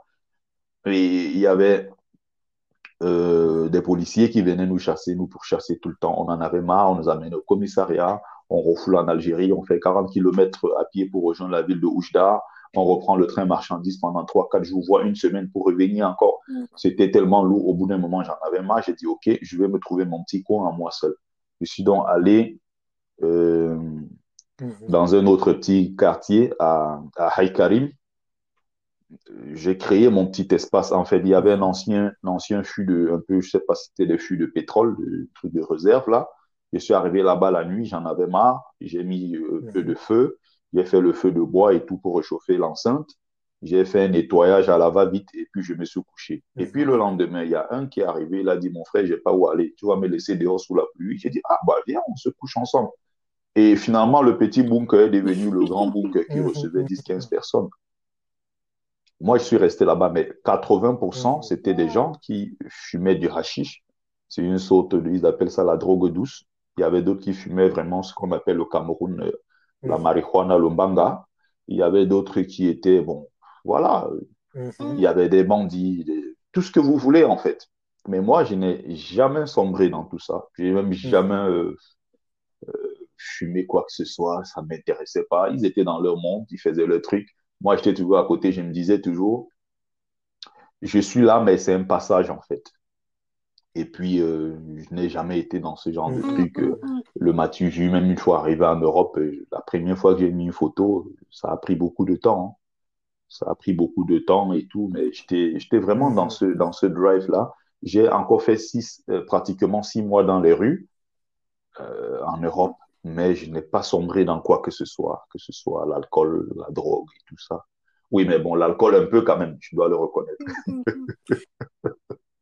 Parce qu'une nuit, une nuit euh, il a fallu l'arrivée presque de l'ambulance pour m'amener, je ne sais plus dans quel hôpital. Euh, à la dernière minute, il y a mon pote qui m'avait versé, qui m'avait versé un, petit seau d'eau. Et là, je me suis réveillé parce que ce jour-là, j'avais pris quelques verres de plus. Bon, ça arrive. Mais moi, il y a un autre truc qui me, tu vois, enfin, bon, quelque part dans le livre, tu expliques euh, que veut dire ton nom. Et je me demande justement si c'est pas la puissance de ton nom, d'accord? Hmm. Sikadi, enfin, et j'ai compris en fait, ça veut dire, enfin, j'ai compris, euh, j'ai essayé de traduire, euh, quand tu l'as dit, j'ai dit, oh mince, ça veut vraiment dire Dieu, Dieu, Dieu n'a pas, pas. Dieu n'a pas Enfin, dormi. et, et, C'est justement mais, pour mais ça que je suis là. voilà. Et je me demande si c'est pas aussi ça, c'est qu'on dit que le nom qu'on te donne et surtout la manière dont ta maman te le, te, te le répétait, même, quand, elle- même si elle devait t'appeler pour dire est-ce que tu as renvoyé euh, euh, des CV, des trucs, mais c'est que ton nom, c'est ça ton nom, c'est ta force. Est-ce que c'est pas aussi ça qui t'a aidé et qui t'aide toujours et qui Je te, le pense, je le pense, euh, oui, je le pense. Et c'est pour ça que chez nous, c'est important. Bertrand, encore une fois, ne signifie rien. Euh, Paul-André, Jean-Jacques, ça ne signifie rien. Mais je pense que ce nom derrière qui est Mambo, ou bien le Mm. nom, euh, je ne sais pas, Sikanti, par exemple, moi, chez moi, il y a, y a, voilà, chez moi, on dit Sikanti, Ah, tu vois, mais en français, ils disent Sikadi. Euh, mais je Mhm. pense que derrière chaque nom, il y a cette vibration. Oui. Voilà. Il y a quelque chose, il y a cette énergie derrière chaque nom. Je pense que mon nom, que je, je le porte d'ailleurs très bien, c'est quelque chose d'assez, puissant. Et je pense qu'il y a ce- toujours cette force ancestrale. Il y a, voilà, ce- puisque je baigne dans ça. Et je rappelle qu'il n'y a pas, il y a pas si longtemps, hein, même si j'ai toujours été euh, euh, très, très euh, ancré, je me suis toujours intéressé à mes traditions et autres. Je rappelle qu'il n'y a pas, il n'y a pas dix ans de cela, j'étais encore, il y a peut-être 11 ans comme ça, hein, je- moi j'étais encore à l'église, euh, l'église catholique, j'étais même d'ailleurs très proche même euh, de, de l'évêque. de- j'ai été baptisé, confirmé, et à un moment même, j'ai Mhm. pensé être prêtre. Je, je voulais être prêtre, donc euh, c'est dire à quel point euh, il y a cette, euh, cet appel-là de, de, de mes ancêtres euh, qui est en moi, qui a été plus fort, et puis aujourd'hui, exactement, j'étais déjà sur le mauvais chemin, on va dire. Voilà. Donc, donc, donc, du coup, en fait, ton surnom, Bertie le Camite, hein, tu l'avais déjà Non. avant, euh, quand tu es parti en 2011, ou bien tu l'as eu après et parce parce que nous, en fait, on dit Bertie le Camite, mais on Oui, aimerait bien dire comme Bertie j'ai le vu sur son, comme j'ai vu là, sur son euh, texte, c'est venu comment? Voilà, tu vois. Parce que je te- le, le Mhm. livre, on l'a fini hier, tu vois. On l'a fini hier. Et quand j'ai- j'étais en train de me dire. et en fait, depuis qu'on a commencé, je dis merde, Bertie le Camille, Bertie le Camille, Bertie le Camille. J'ai dit non, Bertie le survivant, tu vois. Parce que le gars, il est passé par des Mhm. trucs qui sont vraiment terribles, tu vois ce que je veux dire? Donc, nous, oui, voilà. Donc, si tu veux, la question, c'est comment maintenant tu es passé à Bertie le Camille. Est-ce que tu peux nous expliquer en pourquoi fait, tu as vraiment je pense que j'étais dans une période euh, euh, transitoire. Je pense que j'étais dans une période où je me cherchais, en fait. Je voulais savoir qui suis-je, je voulais Mhm. comprendre euh, c'est quoi euh, cette spiritualité africaine, c'est quoi ces traditions, c'est quoi ces us et coutumes, c'est Mhm. quoi cette Afrique, qui suis-je en tant que noir, qui suis-je en tant qu'Africain? Et je me posais, voilà, toutes ces questions-là. Ah Et bon? sur YouTube, je, je, tombé, je tombe déjà sur, euh, on est en début 2015, en fin 2015, oui. Sur YouTube, je commence à tomber sur des, Mhm. des vidéos. Je pense qu'il y a eu cette période-là qui était un peu difficile pour moi où, ayant quitté définitivement le christianisme, ne croyant plus en Jésus comme mon sauveur, je me disais il fallait quand même une alternative, euh, crédible quelque part. Mais alors, il me fallait Mhm. quelque chose. C'est quoi ce quelque chose-là? sûr. Il fallait que je, je- je- Mhm. j'aille un peu plus loin, essayer de, de, de- de chercher. Et c'est comme ça que progressivement, c'est comme ça que progressivement, intéressé à quelques vidéos. Je suis tombé sur la vidéo euh, de Dumbi Fakoli, le doyen, qui parlait de, des, ancêtres. Je, crois, je crois bien que le titre, c'était comment, comment prier dans nos langues, entre guillemets. Progressivement, j'ai Après je vais à sa conférence, Mhm. j'écoute euh, le doyen de Doumbia. Il est d'ailleurs venu à Paris à plusieurs, il a fait donner plusieurs conférences Mhm. ici. Je suis allé à sa conférence. Écouté beaucoup. J'ai pris un an pour euh, me former, entre guillemets, et je continue toujours ma formation. Je, je, je commençais à lire Mhm.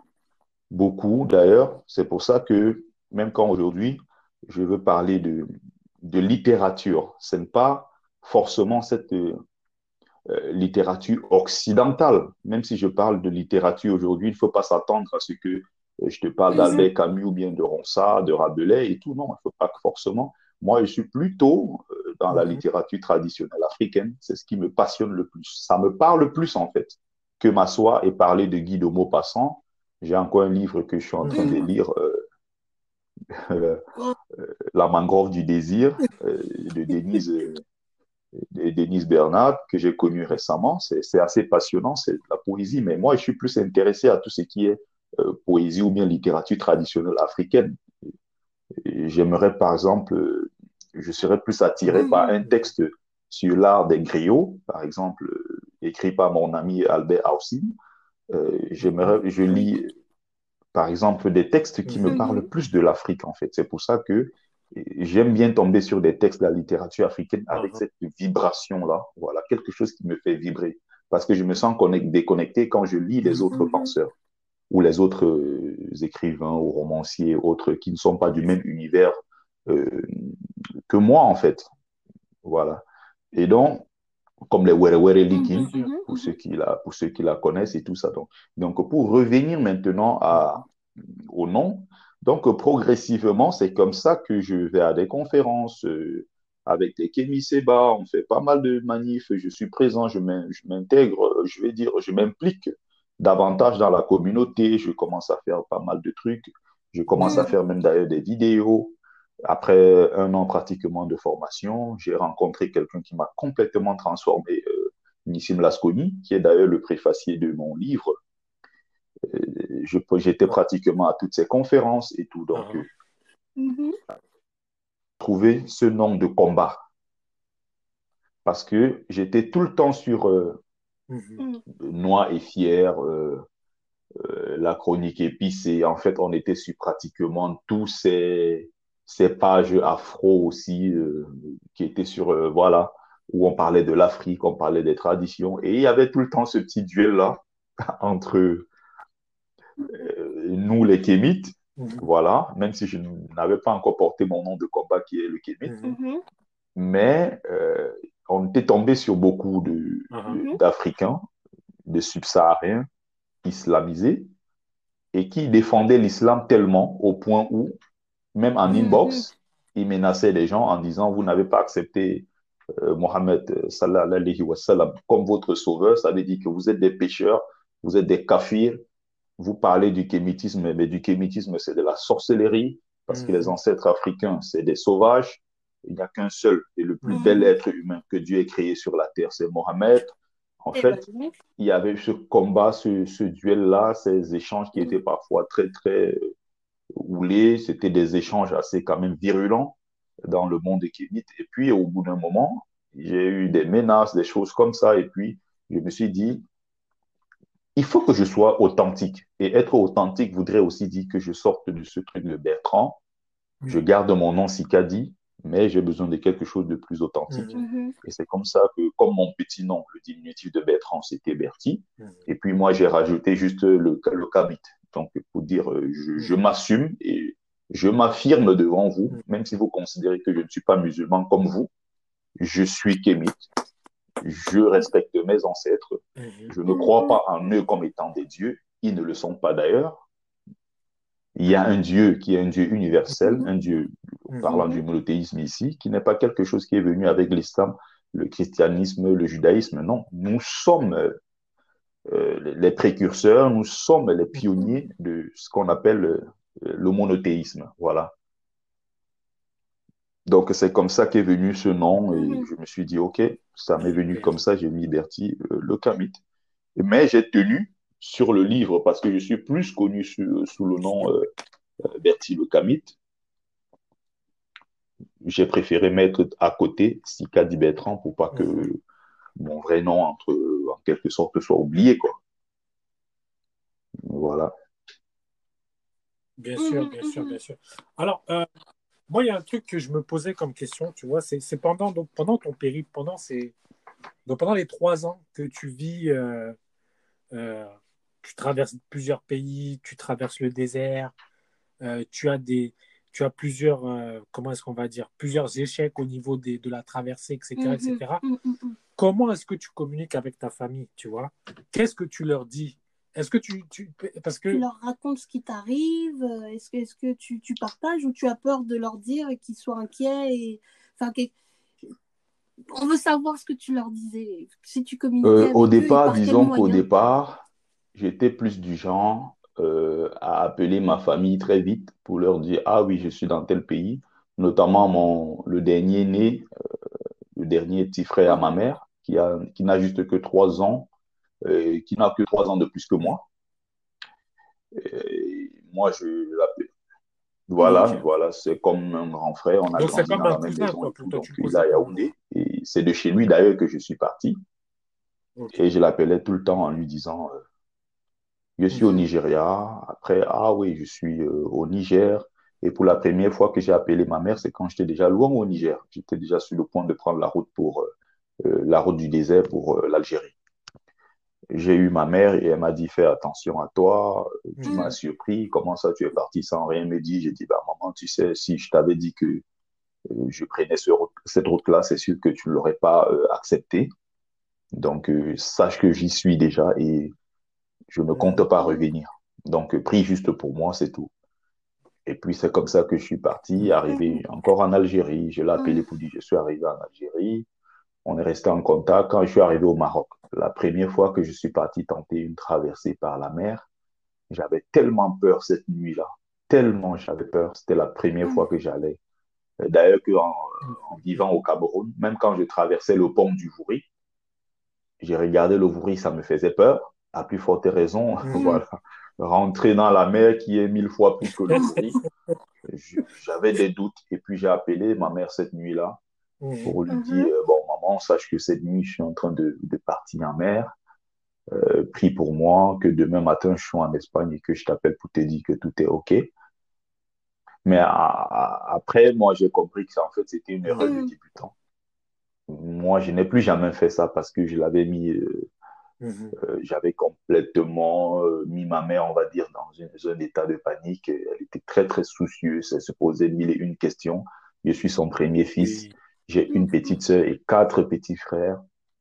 Elle se disait, oh là là, j'espère que le pire ne va pas arriver à mon enfant. En fait, elle s'est Mhm. posé trop de questions. Et je me suis dit après ça, mais la pauvre, euh, elle a dû, elle a dû en souffrir. Et puis la prochaine fois, je ne le ferai plus. Le lendemain, je l'ai appelée, même pas le lendemain, quelques jours après. Et elle me dit, mais j'ai commencé à m'inquiéter pour toi. Il était question que tu m'appelles euh, le lendemain et tout, mais qu'est-ce qui s'est passé? Parce que je n'avais pas tout le temps, euh, je n'avais pas le crédit en permanence. Là-bas, il y a des, il y a des cartes de crédit inouïes qu'il faut juste Mhm. gratter, mais à chaque fois, il fallait 20 dirhams. Donc, si Mhm. je voulais appeler au bled, il fallait charger 20 dirhams pour Mhm. appeler euh, et tout ça. Il y avait aussi des possibilités d'appeler par les cabines au départ. Bon, voilà, je- j'appelais de temps en temps, une fois tous les mois, parfois une fois tous les deux mois. Au fil du temps en aventure, je me suis vraiment habitué à mon univers, à mes Mhm. nouveaux amis, à mes nouveaux camarades et tout. Et puis, on vivait comme si de rien n'était. Donc, euh, ce qui fait que euh, Mhm. Mhm. ce manque, voilà, d'avoir quitté le pays, la peur de l'inconnu et tout, finalement, s'est s'est dissipé. Et au fil du temps, voilà, je me suis adapté, quoi. Donc, je ne l'appelais plus pour dire, j'appelais juste pour demander, maman, comment tu vas? J'appelais parfois ma petite sœur, comment ça va là-bas? Est-ce que ça avance? Voilà, Mhm. de temps en temps, chaque fin d'année, bonne année à vous, euh, joyeux Noël, euh, même si de temps en temps, je me trouvais dans des situations assez compliquées. Mais j'avais toujours un tout petit, un tout petit téléphone pour avoir des nouvelles de ma famille. Mhm. Et j'étais tout le temps connecté sur, sur Internet. J'étais tout le temps sur, euh, sur Facebook et tout. Donc, euh, au final, oui, je donnais de, de temps en temps des, des nouvelles, mais j'ai évité de, de mettre ma famille dans, dans la panique en, en permanence en appelant pour dire que c'est ci, c'est ça, non. Je ne racontais presque rien. D'ailleurs, j'ai fait un mois et demi presque euh, sur le lit de l'hôpital euh, Mohamed VI à- dans la ville de Médiac. J'avais la main pr- pratiquement Mhm. coupée, des blessures à la tête, un peu partout, j'ai souffert, j'étais enchaîné comme un, vulgaire assassin, comme un assassin sur un lit, alors que je ne tentais que la traversée, je n'ai rien pris à quelqu'un. Je ne voulais qu'aller en Europe. Et pour ça, j'ai été, voilà, avec mes, mes camarades. C'est des choses que j'ai vécues pendant euh, un mois et demi. J'avais perdu pratiquement 17 à 18 kilos.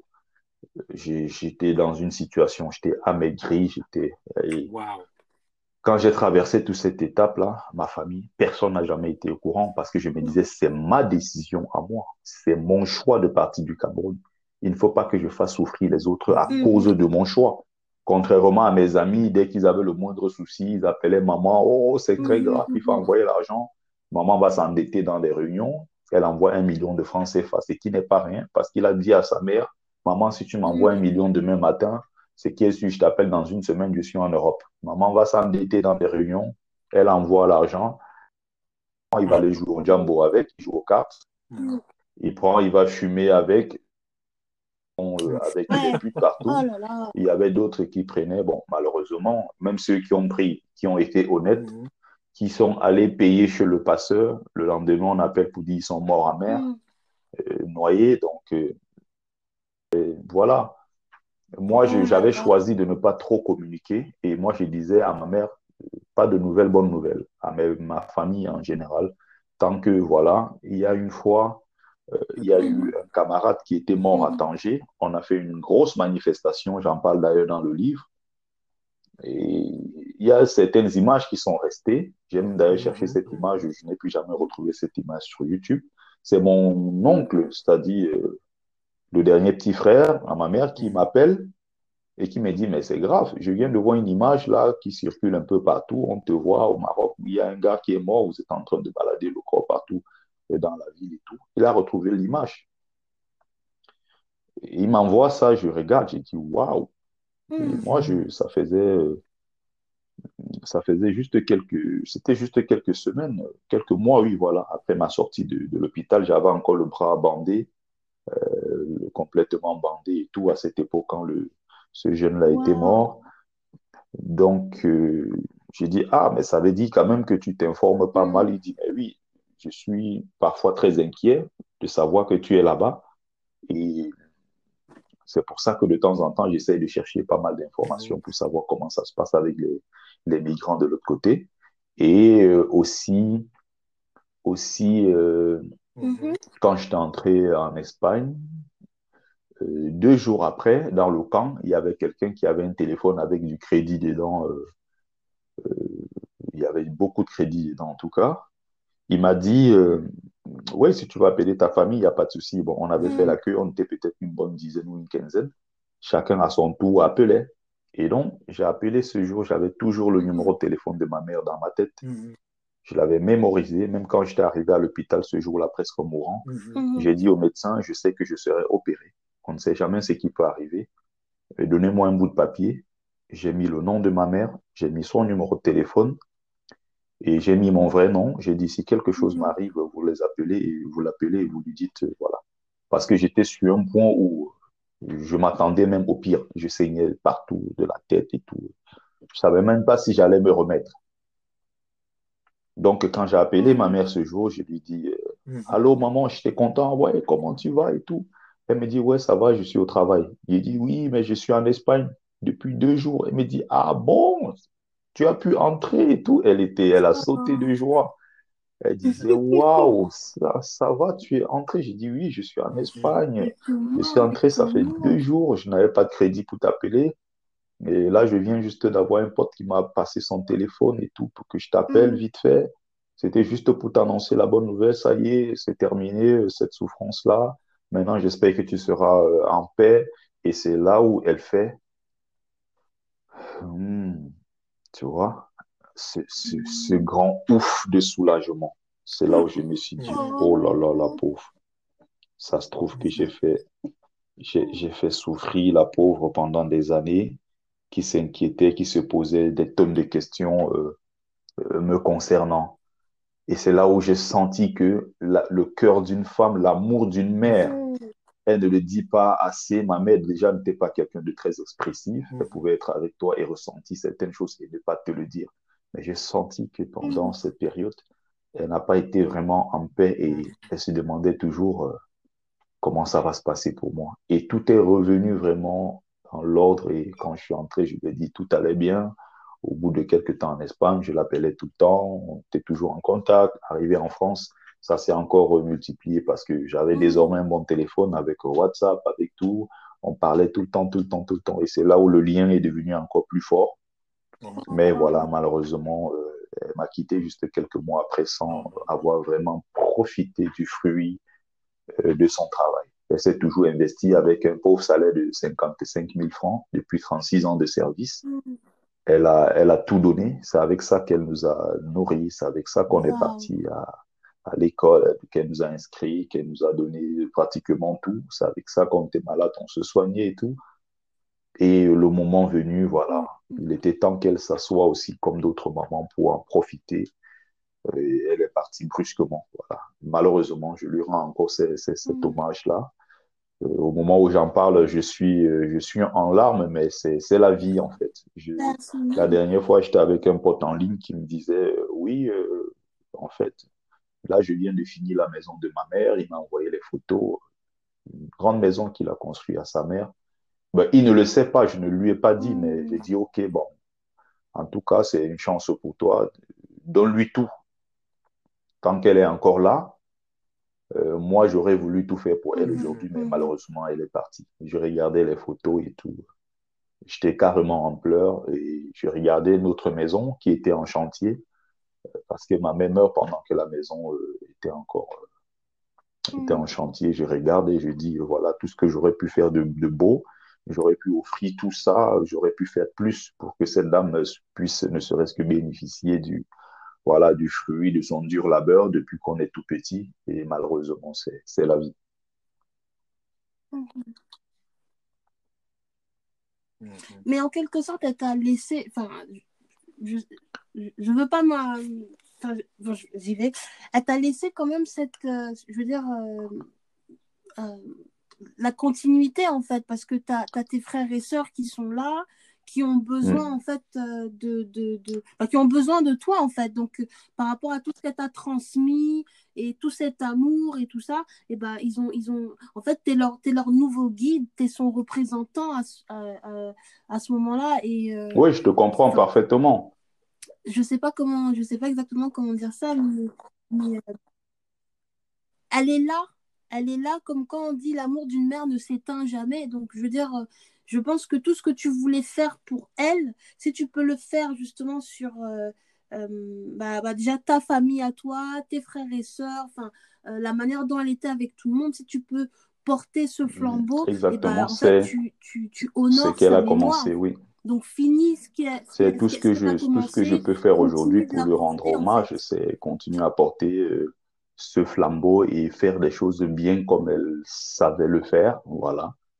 Donc, euh, je continue, je, je, je, ne fais que mm. continuer ce que j'ai toujours, euh, j'ai toujours fait, même quand elle était euh, en vie. J'ai toujours donné le maximum pour ma famille, rester au pays. Je, suis le seul ici. C'est parfois très difficile d'être loin de sa famille, ne pas avoir, même si j'ai envoyé des téléphones, on est en contact permanent, mais ça ne suffit pas il faut cette chaleur-là, il faut cette présence physique. C'est pas toujours évident, mais mhm.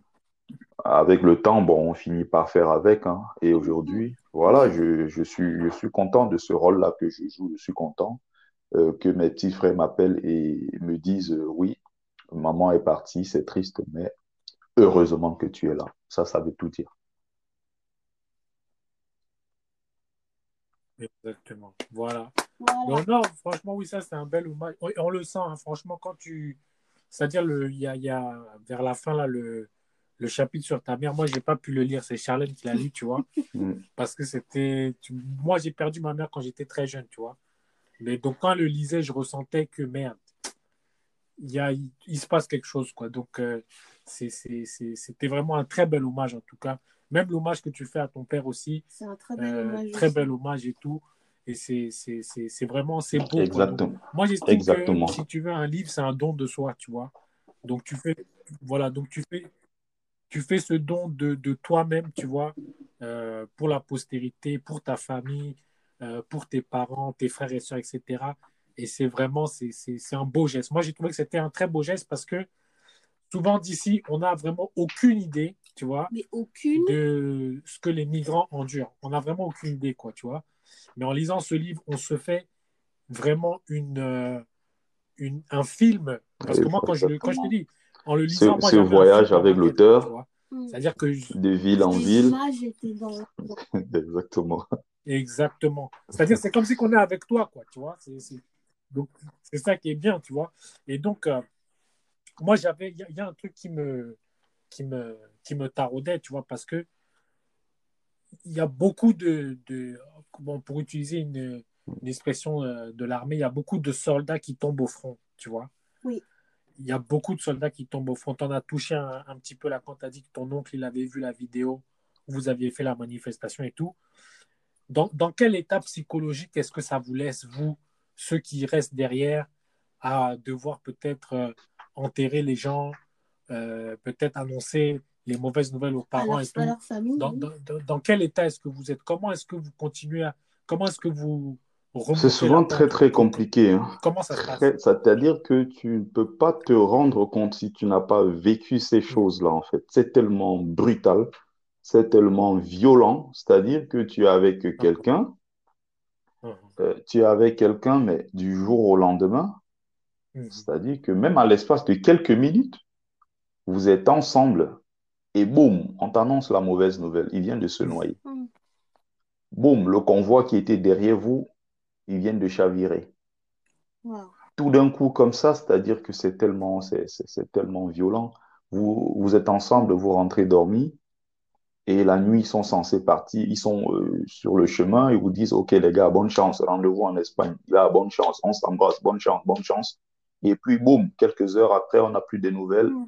ils sont tous morts, noyés. Mais c'est, qu'est-ce que c'est choquant.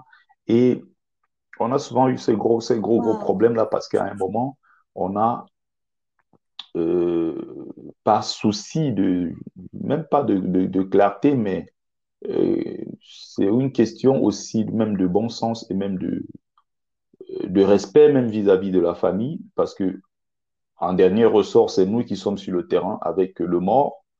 La moindre des choses, c'est essayer de contacter, ne serait-ce que via Facebook, des amis en Mhm. commun. On appelle pour dire, mais est-ce que vous connaissez les membres de la famille de tel, tel, tel, voici son nom et tout.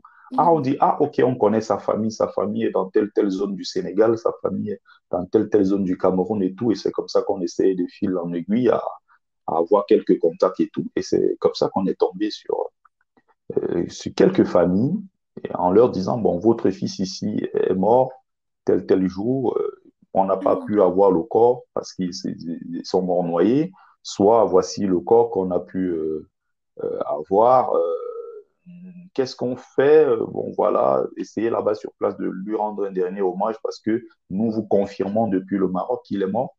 Et là, parfois, ça partait dans tous les sens. Il y avait des agressions, des, des pleurs, des cris.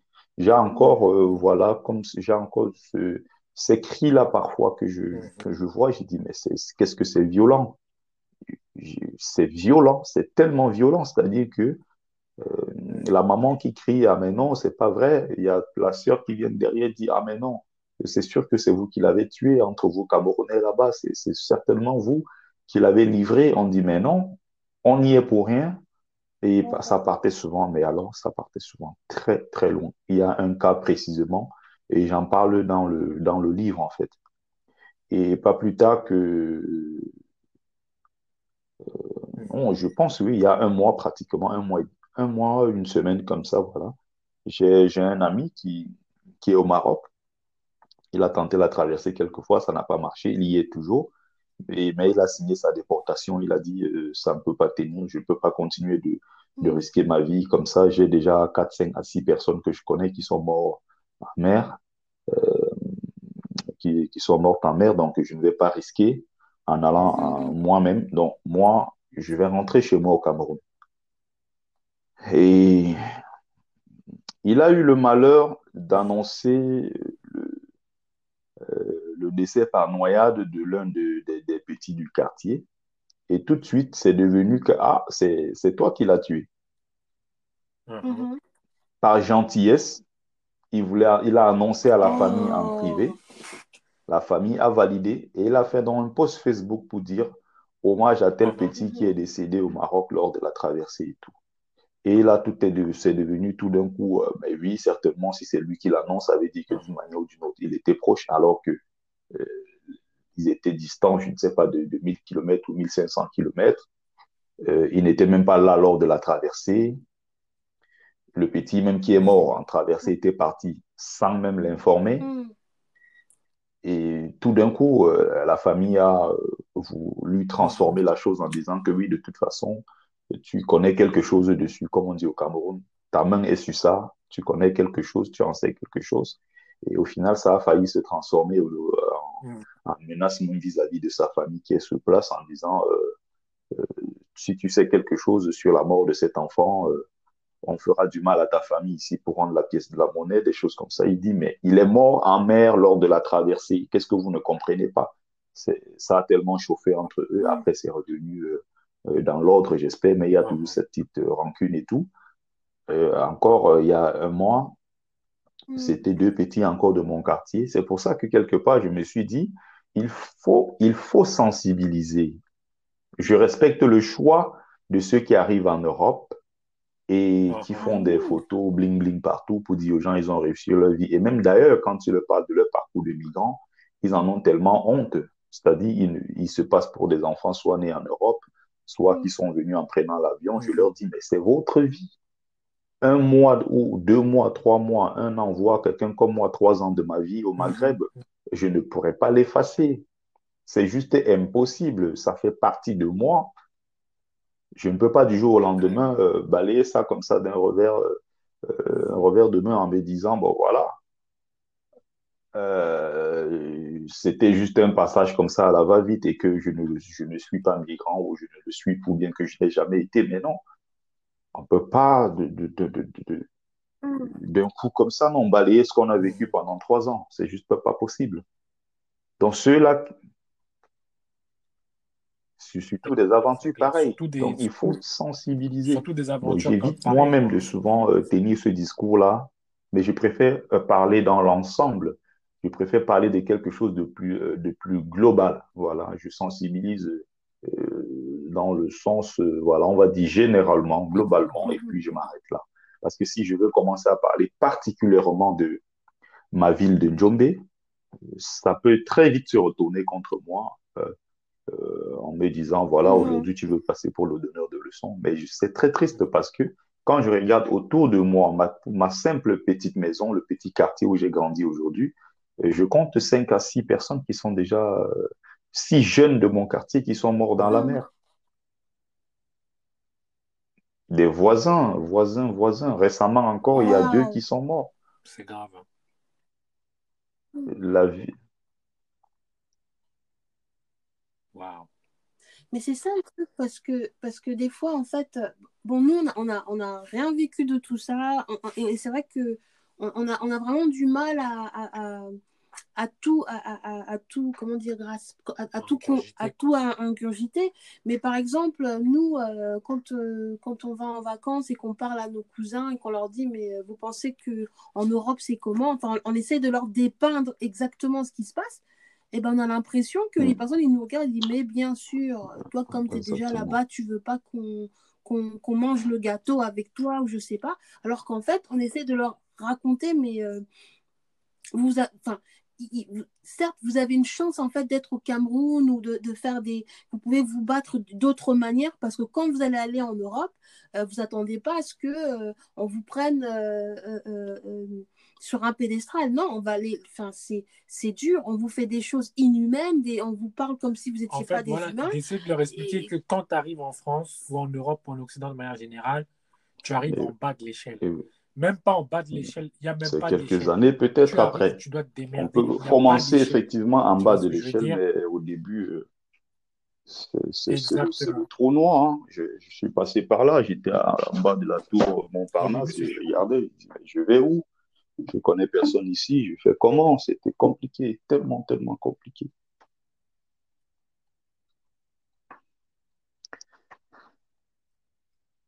C'est clair, c'est clair. Bon, moi ma- maintenant, Bertie, j'ai une très bonne question pour toi parce que là, on a parlé de choses un peu, euh, Tu vois, on veut pas faire pleurer dans les chaumières, quoi, hein, tu vois. Et euh, moi, pendant tout, et, là, je te pose une question. C'est la, la dernière question.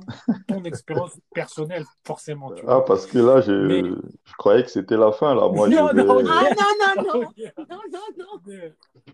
Attends. On, y arrive, on y arrive presque. Après ça, après ça, si tu veux, on fera, euh, on fera le petit jeu. On a coutume voilà. de terminer avec un petit jeu où on te donnera des noms de personnalités, tu nous diras ce que tu en penses. Mhm. Mais disons que la dernière question, c'est moi, je me demandais, en tant qu'homme, parce qu'on est des hommes, tu vois, comment se passent les relations hommes-femmes euh, pendant, pendant toute la traversée dans des conditions pareilles, tu vois. Comme tu disais, par exemple, tu vois, tu vivais dans un bunker, euh, tu vivais, tu avais ton petit bunker, ou bien tu vivais dans les wagons, ou dans la forêt, dans des, situ dans des situations quand même assez euh, on va dire précaire. Les femmes. Est-ce que les femmes, est-ce qu'il y a même ces relations-là homme-femme euh, L'amour, non, c'est difficile. Comment ça se passe? C'est difficile vraiment que l'amour naisse dans ces conditions-là, parce que la plupart du temps, euh, ce sont des relations qui sont forcément basées sur quelque chose. Soit la femme, elle aura besoin d'un homme puissant et fort, costaud pour la, Mm. euh, la mettre à l'abri, pour la protéger soit elle ira vers quelqu'un parce que ce monsieur, ce, ce migrant aussi a peut-être un peu de, de, moyens, un peu. Faut pas aussi oublier ce côté-là. C'est très important de le rappeler. Il y a beaucoup qui vivent en Europe et qui ont, depuis l'Europe d'ailleurs, financé des voyages euh, de, de ces jeunes-là pour leur dire, en tout cas, je vous envoie l'argent, tant que vous serez en route, vous aurez tout. Donc, il y a le grand frère ou le tonton quelque part en Europe qui envoie euh, à chaque Mhm. fois un peu l'argent et tout. Donc, il y a certains qui sont en aventure avec nous, mais qui ont un relatif confort. Voilà. Donc, euh, soit la femme va s'engager euh, avec le mec Mhm. parce qu'elle sait que, bon, étant avec lui, je ne vais pas souffrir. Soit celui-ci, même s'il n'a pas de moyens financiers, mais il est assez puissant et fort, il est respecté, je Mhm. serai protégé. Soit avec celui-ci, euh, il y a toujours quelque part derrière euh, quelque chose qui va dans le sens de, de l'intérêt immédiat, qui n'est pas quelque chose de construit sur vraiment l'amour euh, si on peut dire ça comme ça, si ça naît naturellement et tout. Euh, C'est vrai qu'il y a eu quelques cas où c'était vraiment l'amour, mais c'était aussi généralement des gens qui se connaissaient depuis le pays avant de sortir, qui sont sortis en couple. Il y en a eu qui ont même eu des bébés en route. Il y en a eu, mais je pense dans ces conditions, c'est très compliqué. Personnellement, je suis parti du Cameroun pendant toute cette période-là. Euh, Je n'ai jamais été en couple avec eux. Non, non, non. Ça, pour moi, c'était quelque chose euh, d'impensable. Mhm. C'était pour moi quelque chose de, de très difficile parce que je, je trouve que ces, Mhm. ces sœurs-là déjà étaient en souffrance, en extrême souffrance même d'ailleurs. Et moi, je trouvais qu'il était un peu... euh, Mhm. Euh, C'était pour moi quelque chose d'inconcevable, peut-être d'en rajouter encore, euh, parce qu'elle est déjà dans, sont devant dans des situations très très compliquées, ce qui ne favorise pas des conditions voilà, propres pour vivre un amour. euh, c'est compliqué, c'est très très compliqué. J'étais plutôt euh, le défenseur qui tout le temps euh, allait protéger ces femmes, euh, parce qu'il y a beaucoup de viols, il y a beaucoup de d'attouchements sexuels, il y a beaucoup de menaces, il y a, voilà, il y a beaucoup de, de, de ces choses-là, en fait.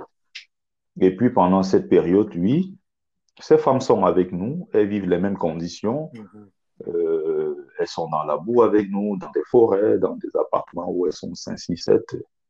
Parfois, il y a beaucoup qui sont dans des réseaux de prostitution, mais ça, ce sont beaucoup plus des filles nigérianes, parce que les Nigériennes partent du pays, généralement, elles ont un contrat avec des passeurs, qui Mhm. depuis l'Europe peut-être voilà financent tout et elles sont tenues, elles sont obligées d'être avec certains, elles sont en couple, elles sont parfois euh, livrées voilà par des proxénètes et tout, elles sont dans le business sans le vouloir. J'en ai connu d'ailleurs une en Espagne qui me disait euh, j'en ai marre quoi, j'en ai marre de cette vie.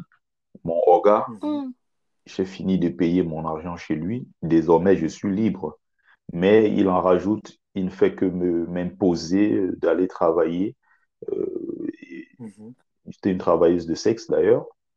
Elle- Il ne fait que me l'imposer, il fait que je ramène des sous. Et je suis très mal à l'aise avec ça. Je veux me ranger, je veux une vie de famille, je suis une fille normale. je ne, je ne veux plus mener cette vie-là. Mon but, c'était d'arriver en Europe. J'ai envie de bâtir quelque chose de solide, j'ai envie de construire ma vie et tout. Elle me proposait, euh, si j'étais d'accord, elle allait me faire, euh, elle allait tout financer pour qu'on s'enfuit, elle et moi, dans une ville quelque part, en France, en Allemagne, loin de l'Espagne en tout cas.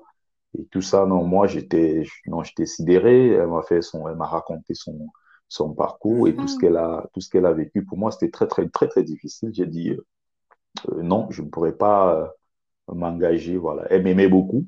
C'était une fille très gentille, mais j'ai dû m'arrêter là parce que souvent aussi, c'est très, très risqué. Mm-hmm. Parce que pour le réseau des passeurs, tu peux être considéré comme celui qui a mm. enlevé le business de leur bouche, voilà, si on peut dire ça comme ça. Voilà, c'était risqué, mais je regardais toujours euh, à distance. Je voyais ça toujours un peu de l'extérieur, comment ces filles-là souffraient dans ces, dans ces réseaux. Pour moi, c'était quelque chose de très, très difficile. Après, euh, oui, il y, a des, il y a des étudiantes subsahariennes là-bas, sauf qu'elles se mélangent difficilement avec nous, migrants. Il est même d'ailleurs plus facile, même en tant que migrant, de sortir avec euh, une Marocaine euh, mm. ou une Algérienne que sortir avec euh, une Camerounaise ou Congolaise, je sais pas, Angolaise qui viennent là-bas en tant qu'étudiant. Parce que je le, je le dis encore dans le livre, je le raconte, elles ont un tel mépris pour nous, alors mm. que les femmes, par exemple, les femmes marocaines, j'en ai rencontré beaucoup, mes amis encore, elles n'ont pas, elles n'ont pas de souci avec ça, que tu sois migrant. Il suffit qu'elles s'intéressent à toi. Il suffit qu'aussi, voilà, si vous vous plaisez, vous pouvez mener votre vie ensemble, hein, sauf que ça va être très mhm. compliqué dès le départ, mais les gens finiront par comprendre. Il y a beaucoup qui sont restés là-bas, qui se sont installés, qui sont en couple avec des femmes marocaines, qui s'élèvent, qui vont bosser, qui se sont progressivement intégrés là-bas. Voilà. Mhm. Mhm. Donc c'est possible. C'est possible, c'est clair. Mais écoute, Bertie. Si on s'arrête là, ce sera déjà pas mal et peut-être une autre fois. C'est pas grave. C'est vraiment ce qu'il est. Exactement. Donc, on va finir avec le petit jeu. D'accord? Donc, on a euh, cinq personnalités. Donc, on va donner cinq, euh, cinq noms. Donc, ça, peut, ça, ça, ça, vole un peu dans tout. Hein. Le sport, la littérature, un peu de politique et tout et tout. Tu nous dis juste euh, ce que tu en penses, ok? Charlotte, tu veux conseiller Alors, euh, bah, tu l'as un peu spoilé euh, quand on a parlé, mais moi je voulais que tu nous dises des choses. Nissim bah, Lasconi. C'est mon mentor, c'est quelqu'un qui m'a ah. apporté beaucoup de choses. je le disais tout à l'heure, quand j'ai commencé à regarder des, des vidéos sur YouTube. Je suis tombé sur euh, une vidéo de Lasconi où il était invité sur une chaîne, je ne sais plus comment s'appelle la chaîne, euh, Télé Sud, je crois. Et boum, j'étais émerveillé. J'étais assis chez moi, j'ai dit, mais c'est pas possible. Comment un monsieur comme celui-ci euh, n'enseigne pas chez nous Comment un monsieur comme celui-ci, j'avais du mal à comprendre en fait. Et donc, je suis tombé sur la première vidéo j'ai cherché, j'ai écouté toutes ces vidéos pratiquement. Je suis mhm. parti sur, euh, sur YouTube encore, j'ai cliqué, j'ai eu beaucoup d'autres vidéos de lui. Et mhm. je suis allé chercher sa, sa chaîne euh, sur, sur Facebook et tout.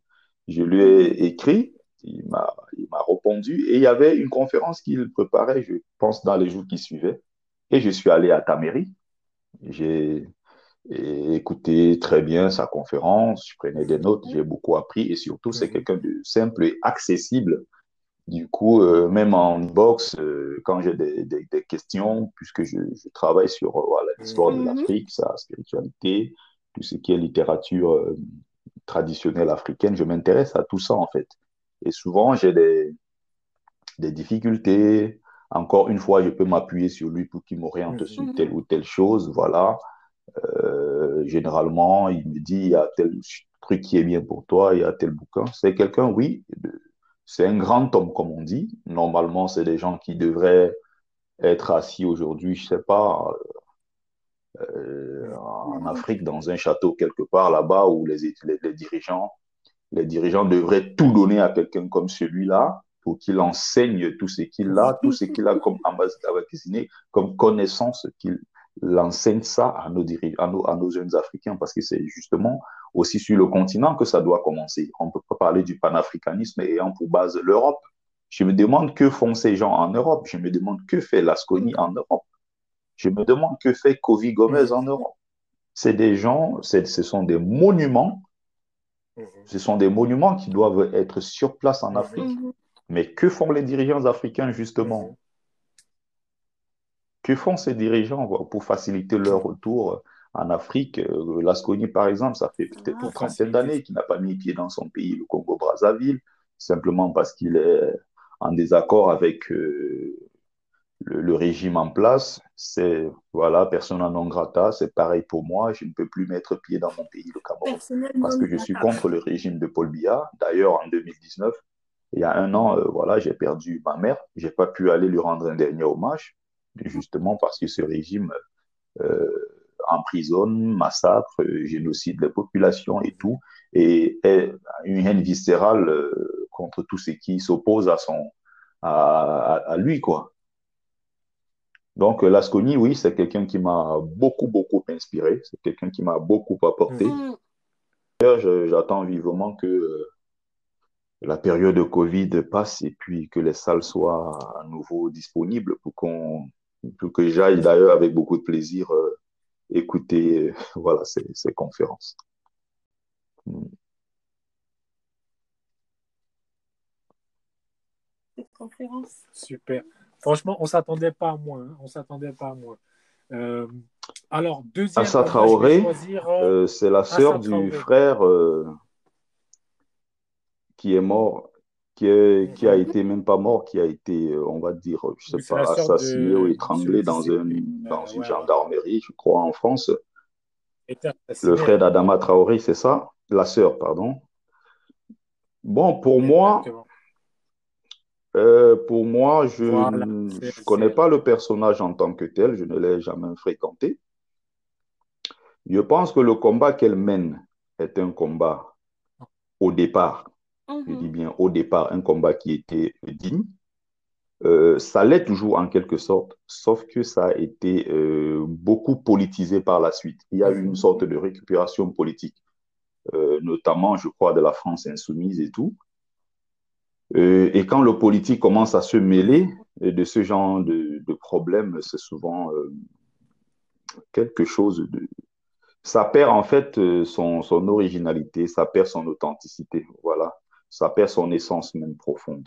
Donc au départ, c'était pour un vrai combat, mais aujourd'hui, ça s'est transformé en, en duel même d'ailleurs à distance, parce que il faut bien comprendre une chose. J'ai été, euh, j'étais à la place de la Concorde, notamment quand on avait assassiné aux États-Unis euh, George Floyd. J'étais à la place de la Concorde à Paris euh, pour une giga manifestation contre mm-hmm. Euh, l'assassinat voilà, des Noirs aux États-Unis et tout ça. George Floyd se soutient, Black, Black Lives Matter, même si je n'aime pas trop cette expression. Je pense que pour être sur cette terre, je n'ai pas besoin de commander ou bien de dire aux autres que j'existe aussi en tant qu'humain. Je le suis et je n'ai pas besoin de le commander à qui que ce soit d'ailleurs. Donc, on, on s'était rendu mm-hmm. là-bas mm-hmm. et la manifestation, comme par hasard, avait été interdite. Euh, par la police parce que c'était la Ligue de la défense noire africaine qui est cette, euh, aujourd'hui cette branche de, hmm. Euh, qui est un groupe qui revendique, mais qui est alors à fond dans des, revendications les plus, les plus sérieuses, les plus pertinentes, les plus gênantes.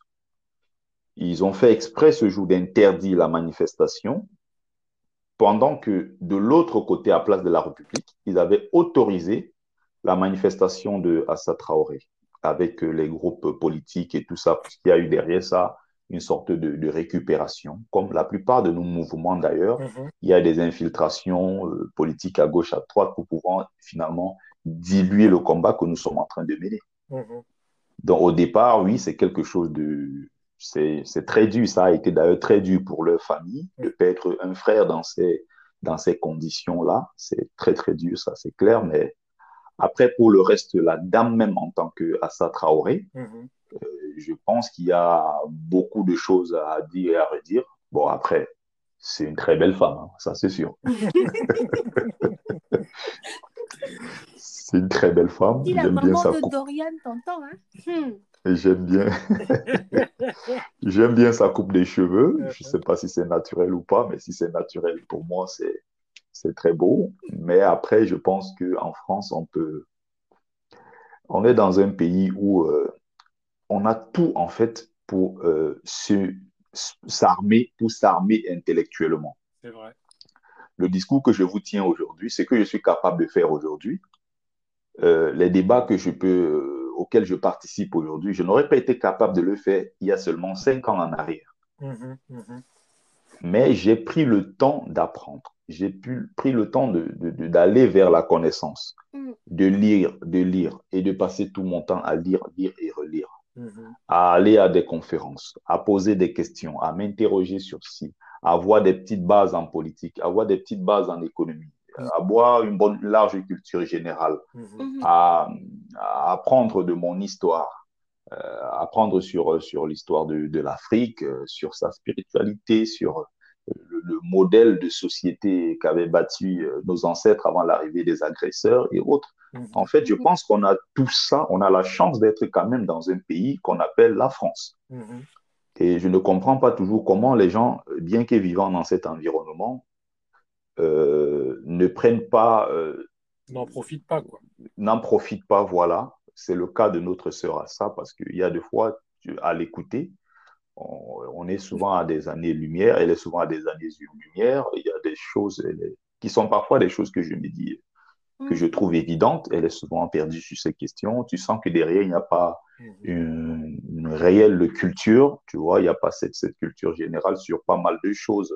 Je pense qu'elle peut s'améliorer, Mhm. et si elle ne peut pas peut-être le faire en termes de communication, encore la communication, c'est un art, Mhm. c'est un savoir-faire, c'est un métier. Il faut s'accompagner des gens qui s'y connaissent. Mhm. Mhm. Il faut être professionnel, voilà. Quand on veut faire des choses, il faut le faire de façon sérieuse. Mais son combat, c'est quelque chose à saluer, à condition que elle reste dans le vrai combat et que le, le combat, parce qu'aujourd'hui, ce n'est plus seulement le combat de la famille Traoré, Mhm. Mhm. mais c'est le combat de toute une communauté et il ne faut pas que ce soit dilué par des politiques qui viennent de gauche à droite récupérer. Mhm. Exactement. Exactement. Entièrement d'accord. Donc, en fait, euh, tu es au bon endroit. hein. Comme le podcast s'appelle Lire ou mourir, tu es au bon endroit. C'est hein. exactement pour ça. Exactement. C'est, c'est le, le- notre message, c'est, c'est ça, c'est de dire aux, enfin, à, bah, notre génération, à toutes les générations, en fait, il y a, il y a des choses dans la lecture que ça t'apporte, déjà sur, ton, sur, euh, Sur toi-même. et que, c'est, que toutes ces vérités qui nous sont cachées, que justement, donc, euh, bah, par euh, bah, toi, euh, que ce soit Lasconi, et, euh, Omotunde, euh, enfin, toutes Plein ces personnes et plein d'autres euh, euh, nous révèlent. Et encore, dans, je veux dire, tous ces livres-là, il faut aller les lire, il faut aller, il faut aller s'enquérir de ces informations-là. Parce que ça, Exactement. on ne l'aura pas euh, dans, euh, On l'aura pas à l'école. à l'école ni, dans les télé. médias. Donc c'est vraiment euh, lire ou mourir, donc mourir de, de subir ce qui se passe, quoi. Et, puis voilà. Donc euh, c'est très important. Ok, troisième euh, personnage. Tu choisis. Hum, Kadhafi. Muammar Kadhafi. Kadhafi, pour moi, c'est. euh, il est tout sauf un héros. Mhm. Ça, c'est déjà le premier point. Mhm. Il y a, euh, il y a cette ignorance-là qui a été véhiculée pendant très longtemps en Afrique et euh, à coup d'ailleurs de milliards, il a dû financer pas mal de, de maisons d'édition et des médias pour qu'on parle de lui en tant que Kadhafi, le héros, le roi des rois, le chef des chefs en Afrique, Muammar Kadhafi, euh, le sauveur. Il y a tellement de choses à dire d'ailleurs sur Muammar Kadhafi. J'ai donné euh, une conférence sur Kadhafi, mais qui n'était pas publique. J'ai préféré euh, en, parle- en parler, mais à un groupe de personnes qui étaient intéressées sur le sujet parce que j'ai remarqué cette manipulation en Afrique Mhm. euh, de la part, bon, je peux bien comprendre, hein, c'est dû aussi à ce qu'on a appelé euh, une solidarité, par solidarité religieuse en fait. Mhm. Vous allez remarquer qu'en Afrique, si tu rencontres un Malien, c'est pas un Sénégalais, un Guinéen ou un Camerounais islamisé. Euh, quand tu lui parles de Muammar Kadhafi, tout de suite, euh, il y a des yeux qui brillent. Kadhafi, pour eux, c'est en quelque sorte le héros. Mm. On peut aussi comprendre que oui, via l'islam, qu'il y ait cette domination, cette soumission entre guillemets, qui est entre-temps ce peuple-là qui se sent solidaire, par exemple, de la Palestine, alors qu'à côté au Congo, il y a 12 millions de morts, mais ils ne mm. voient pas ça forcément, mais ils sont solidaires des Palestiniens qui meurent sous les, mm. sous les balles des Israéliens. Il y a ce gros problème en Afrique qui doit être réglé d'urgence. Je dis bien d'urgence. Et donc, Muammar Kadhafi aujourd'hui, même pour euh, tous les autres Africains, la plupart qui ne sont pas forcément musulmans, il passe pour un héros. Sauf que il y a la véritable histoire derrière qui a été cachée à beaucoup. Et j'ai dû moi-même faire un travail de fond là-dessus, de très très profond, pour comprendre les véritables enjeux. Mm. Je vais conclure en disant, Muammar Kadhafi, pour son pays, la Libye, mm-hmm. Mm-hmm. a posé des actes héroïques. Mm-hmm. Muammar Kadhafi, pour son pays, la Libye, ou alors a des chances d'être un héros pour la Libye. Parce que quand on voit la Libye de l'époque, avec euh, le roi qu'on appelait Idriss al-Senoussi, qui avait d'ailleurs un passeport italien, qui adorait la culture italienne, qui adorait l'Europe, l'Occident et tout, et qui avait remis pratiquement une bonne partie des terres libyennes les plus fertiles aux fermiers anglais, aux fermiers euh, italiens, le pétrole appartenait aux Occidentaux, euh, voilà. Il n'y avait pas une véritable armée, le pays était très pauvre et tout, alors qu'il y avait beaucoup de pétrole, beaucoup de richesses. Alors, Muammar Kadhafi, qui arrive à, son époque, euh, après, le, coup d'État, Muammar Kadhafi qui prend le pouvoir, prend le pouvoir, euh, fait une réforme agraire chasse les fermiers, la plupart d'ailleurs récupèrent les terres, nationalisent le, pétrole et pratiquement toutes les, richesses du sous-sol, euh, mm. fait un travail de fond pour assainir voilà, euh, cet espace-là et faire de la Libye un petit paradis. Mais je mets encore ce paradis-là entre guillemets parce que lors du règne de Kadhafi, les Noirs libyens n'ont jamais été privilégiés. Les Noirs mm. libyens mm qu'on appelle aussi euh, ceux qui sont dans le sud de la Libye, parce que les gens ont souvent tendance à oublier. Afrique, 80 euh, à 90% des populations euh, du sud sont noires. C'est-à-dire que si vous allez dans le sud de la Libye, c'est-à-dire la région de, à partir du Misrata en descendant, vous aurez jusqu'à dans la jusqu'à dans le nord du Tchad, le sud de la Libye, vous aurez là-bas des populations noires qu'on appelle les Toubous. D'ailleurs, j'ai été à Paris dans plusieurs, euh, à plusieurs manifestations avec les peuples Toubou. Hmm. Euh, beaucoup venaient de cette région-là. C'est-à-dire que c'est le même peuple, en fait, mais qui est à cheval entre la Libye et le Tchad. Mhm. Et donc, dans cette partie de, de, l'Afrique, il y a eu une guerre euh, menée d'ailleurs par Muammar Kadhafi hmm. pendant 14 ans. Donc, Muammar Kadhafi a tué les populations subsahariennes pendant 14 ans.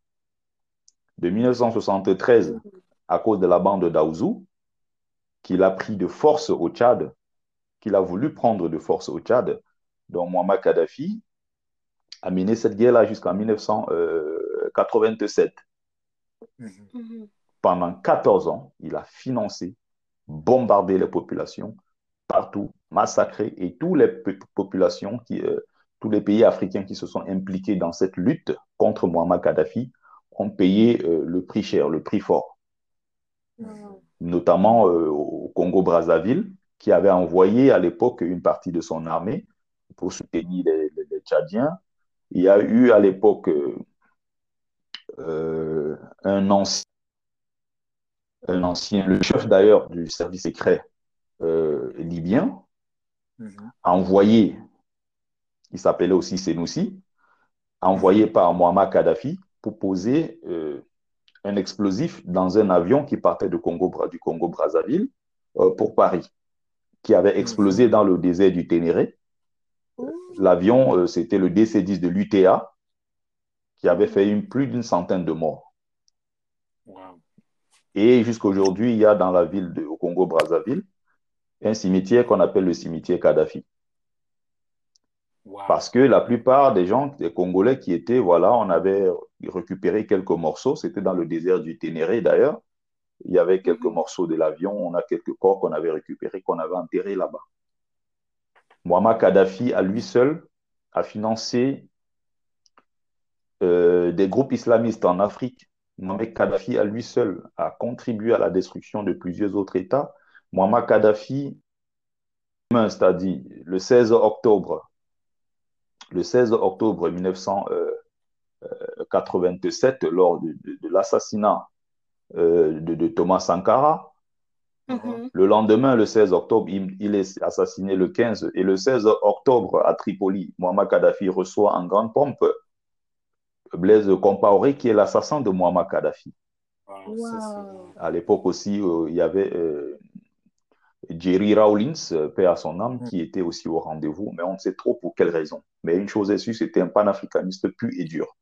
Oui, ça c'est clair. Donc, il y a tellement de questions à se poser sur Muammar Kadhafi, qui est passé et qui a passé son temps à financer un peu partout tous ceux qui n'étaient pas contre son, son mode de gouvernance. Il faut comprendre que Kadhafi, avant d'arriver même sur le continent africain, est avant tout un opportuniste. Muammar Kadhafi, une seule chose l'intéresse, dominer les peuples noirs une seule chose l'intéresse, dominer l'Afrique et être euh, s'autoproclamer roi des rois d'Afrique. Après avoir échoué ailleurs, parce que euh, la priorité de Kadhafi n'a jamais été l'Afrique. Il faut se demander pourquoi depuis 1900, euh, je crois, 67, je crois, sa prise de pouvoir, mhm. il ne s'est jamais véritablement intéressé aux autres pays au sud de l'Afrique. Muammar Kadhafi, mhm. c'était d'abord tout convaincre le monde arabe. Donc, il y a d'abord ce projet de Muammar Kadhafi qui est celui de convaincre le, monde arabe, le monde arabo-musulman. Mhm. Il voulait convaincre de ce côté-là, l'Arabie saoudite est dirigée.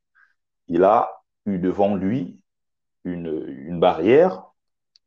Il a échoué de ce côté. Il est donc revenu se replier sur l'Afrique. Mais même cette fois-là, quand il s'est replié sur l'Afrique, euh, encore une fois, il a adhéré à un projet. Son projet, ce n'était pas de réunir l'Afrique au sud du Sahara avec l'Afrique du Nord, c'était de créer ce qu'on appelait l'Union du Maghreb arabe, où il voulait être à tout prix le chef. Et il a eu en face de lui à l'époque, il a eu en face de lui, euh, qui était le leader d'ailleurs à l'époque, il a eu en face de lui euh, Abi Bourguiba, qui était son ennemi. Il a eu euh, le père de, il a eu euh, le Mohamed V, euh, mhm. et il a Hassan, Hassan II.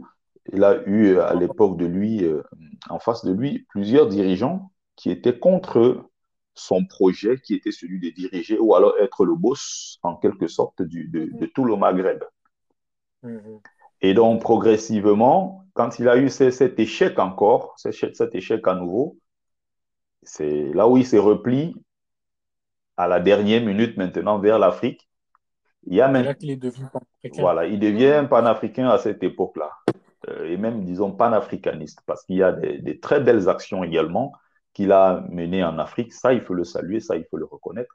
Mais d'un autre côté, il y a aussi un Kadhafi destructeur, il y a un Kadhafi déstabilisateur, il y a un Kadhafi euh, avec un visage euh, hideux, un monstre, voilà, d'un autre mmh. côté. Mais je pense qu'il est souvent important de présenter les deux visages aux populations africaines et non de toujours montrer Kadhafi comme celui qui a fait baisser le coût, je sais pas, des communications en Afrique, Muammar Kadhafi qui voulait créer les banques euh, panafricaines, Muammar Kadhafi qui est le héros qui voulait sauver l'Afrique. Il faut qu'on se détache de tout ça.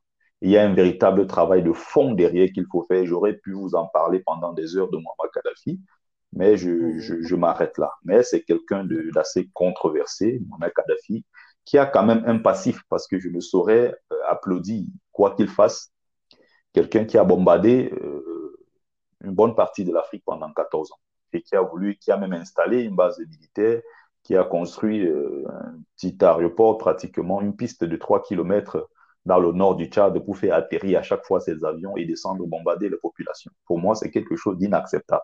On ne peut pas faire ça mmh. et le lendemain se passer pour le sauveur de l'Afrique. En quatrième position, on a Winnie Mandela. Winnie Mandela, euh, grande dame d'ailleurs, grandissime, c'est l'une des plus brillantes d'ailleurs quand on veut compter euh, les plus euh, grandes femmes, les visages féminins les plus marquants de ces, de ces derniers siècles. Je pense qu'elle apparaît même en tête. Mhm. C'est l'une des plus grandes d'ailleurs. Les, les visages féminins de l'Afrique, je pense que Winnie Mandela, au même titre d'ailleurs, c'est la femme euh, euh, la plus populaire d'Afrique du Sud, la plus connue, avec euh, la femme, euh, on l'appelle Elisabeth euh, Sizoulou, la femme de Walter Sizoulou. Mhm. Euh, aussi, il y a eu une autre grande dame, voilà, dans l'histoire de l'Afrique du Sud aussi, avec Madame, Madame Slovo. Il y en a eu, il y en a eu pas mal, mais la figure, encore une fois de plus, qui a, qui a marqué, voilà, c'est Winnie Mandela, c'est c'est Neandanya Kasikana, c'est c'est c'est Yeninga, c'est c'est Kanda Samani Renas, c'est c'est c'est- c'est la plupart, c'est c'est Tassi Hangwe, Mhm. Mhm. c'est tous ces, c'est tous ces grands visages-là. Mais en ce qui concerne ces, ces dernières années, pour ne pas aller trop trop loin dans l'histoire, Winnie Mandela reste l'une des plus vaillantes, l'une des plus brillantes. Mhm. Mhm.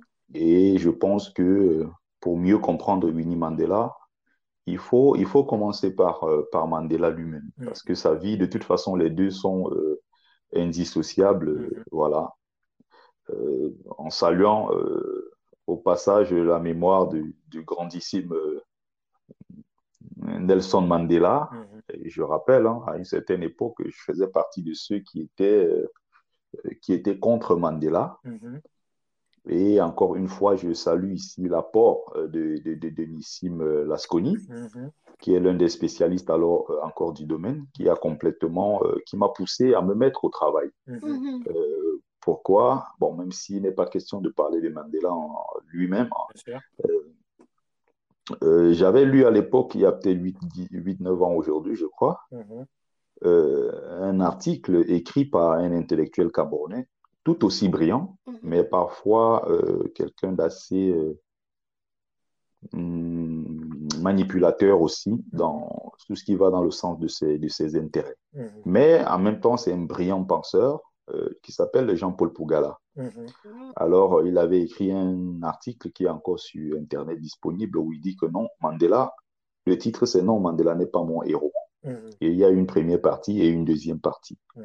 Ou quand même, euh, c'est, on va appeler ça, je vais appeler ça un article à charge contre la personne de Nelson Mandela Mhm.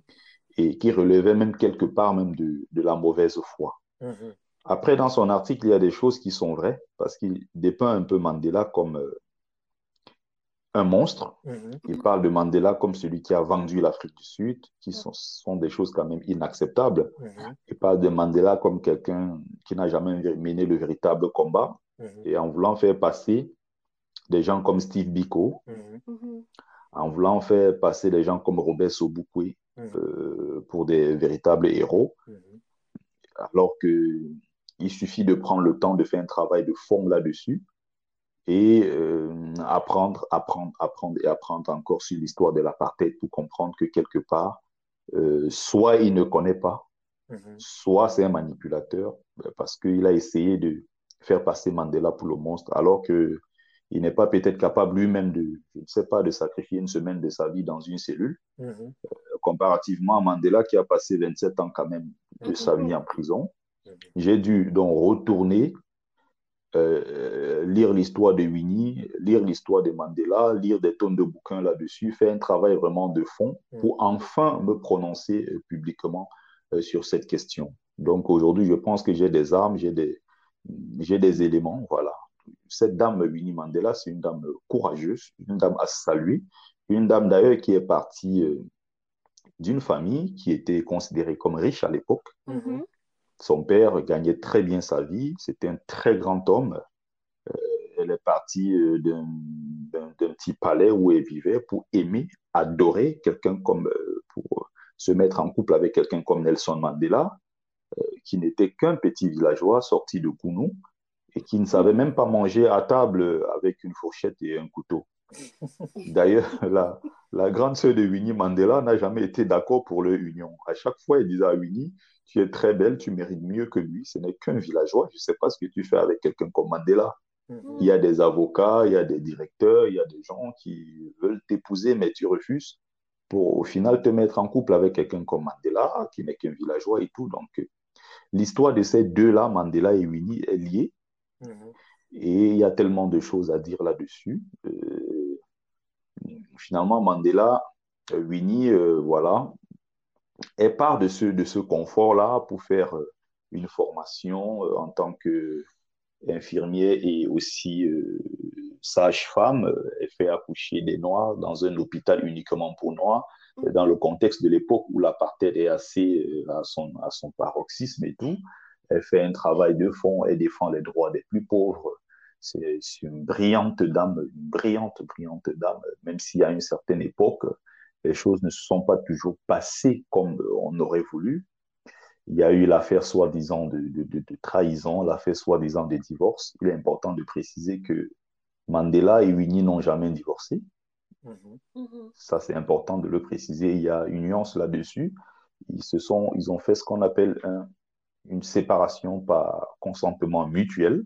Mm-hmm. Et Mandela, pour préserver les, intérêts de, l'ANC à une certaine époque, était obligé de s'écarter de Winnie Mandela, qui n'avait pas une très bonne image, ou alors son image avait été écornée par l'affaire euh, l'affaire de Stompy, l'affaire euh, du Mandela Football Club, euh, si vous voulez, qui était en lien ici avec les jeunes qui avaient été tués, notamment l'affaire Stompy qui avait fait beaucoup de bruit aussi mhm. l'affaire de Lolo Sono et Anthony Chabalala, ces jeunes-là des, des, des, Bantoustans et tout ça qui avaient été assassinés. Et tout ça avait été remis sur le dos de, de Winnie Mandela, qui était comme la chef euh, à l'époque, si vous voulez. On avait évidemment un chef de l'ANC, mais qui était en exil à la personne de, de Olivier Tambo. Mhm. J'étais d'ailleurs ici euh, au 28, euh, à la rue des Petites Écuries, au métro Strasbourg-Saint-Denis pour euh, faire un petit reportage la dernière fois que j'ai publié sur les réseaux sociaux. Mais bon, il y a beaucoup qui n'avaient pas trop compris. Beaucoup d'ailleurs ne s'intéressaient pas à ça. Ils sont dans les réseaux de Congo ça. Donc, en fait, la rue des Petites Écuries, c'est où, se trouvait, au quatrième étage là-bas, l'ancien bureau de l'ANC en France. C'est d'ailleurs à cet endroit qu'a été assassiné Dulcie September. Mm-hmm. Donc euh, voilà, c'est une histoire assez, assez vaste. Et puis, euh, Winnie Mandela, évidemment, en est la figure de proue, du moins du, du côté féminin. C'est une grande dame euh, à saluer son œuvre, son combat et tout. Super, super. Et pour finir, on va aller dans le sport. Avec Francis Ngannou. Mais pourquoi, hein. pourquoi Francis Ngannou? Mais tu sais pourquoi on a lu ton livre, non?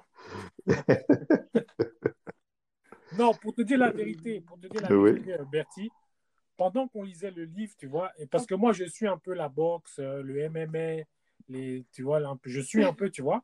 Mhm. Et donc, moi, c'est un gars que je suis, je regarde, tu vois, euh, quand il fait des interviews, quand il fait des combats et tout, je regarde, tu vois.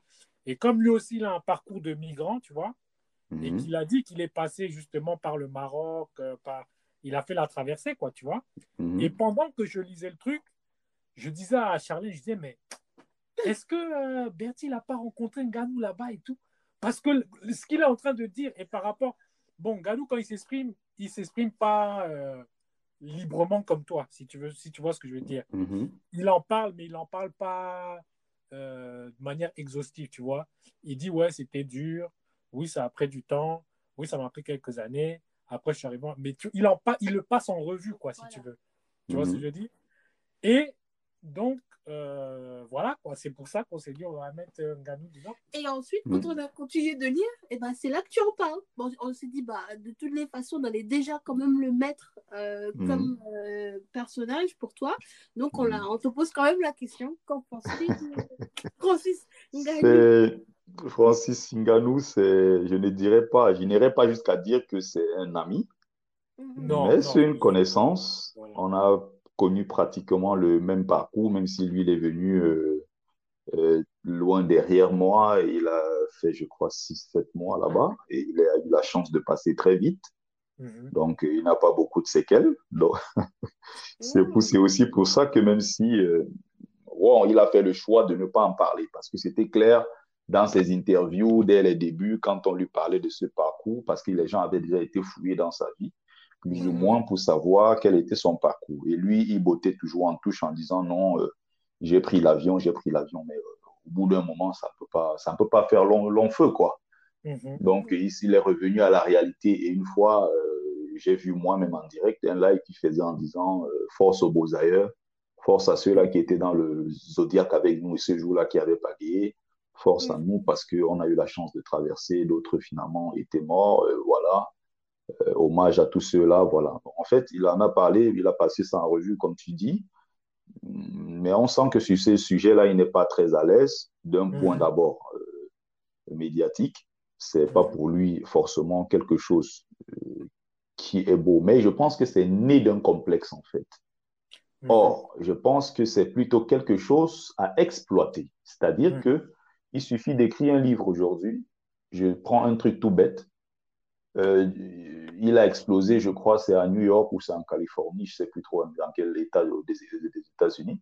Il suffit de mettre, d'écrire un livre de Tanger, par exemple, mhm. ou du Maroc à New York. Mhm, c'est vrai. Je prends un truc tout bête comme ça. Mhm. Mais qu'est-ce que ça va faire? Un carton. C'est vrai, vrai, Ça, va cartonner. Ça, c'est un truc hollywoodien, ça que tu C'est hollywoodien. On peut même facilement, comme mon livre, par exemple. Moi, je suis toujours mhm. en train de chercher. Je n'ai pas les longs bras. J'essaye toujours de, d'en parler. Peut-être si des gens peuvent avoir des contacts, des gens qui peuvent écrire un scénario. Mon livre mhm. est facilement adaptable au cinéma. Facilement. Facilement, mais je n'ai pas. Même, même, pas que au cinéma, mais tu sais, aujourd'hui, avec Netflix, ça peut même être une série, tu vois. Parce qu'en fait, il se passe tellement de choses. Que deux heures, c'est même pas assez, tu vois. Ça serait mieux même de faire carrément une série. Au moins dix épisodes, tu vois ce que je veux dire? Mhm. Ça serait même le, ça serait le, le nec plus ultra, tu vois. Tu vois, donc euh, au départ, il n'était pas très à l'aise sur cette question. Et euh, il le disait, bon, on va dire à demi-mot à chaque fois. Mhm. Bon, il essayait un peu de,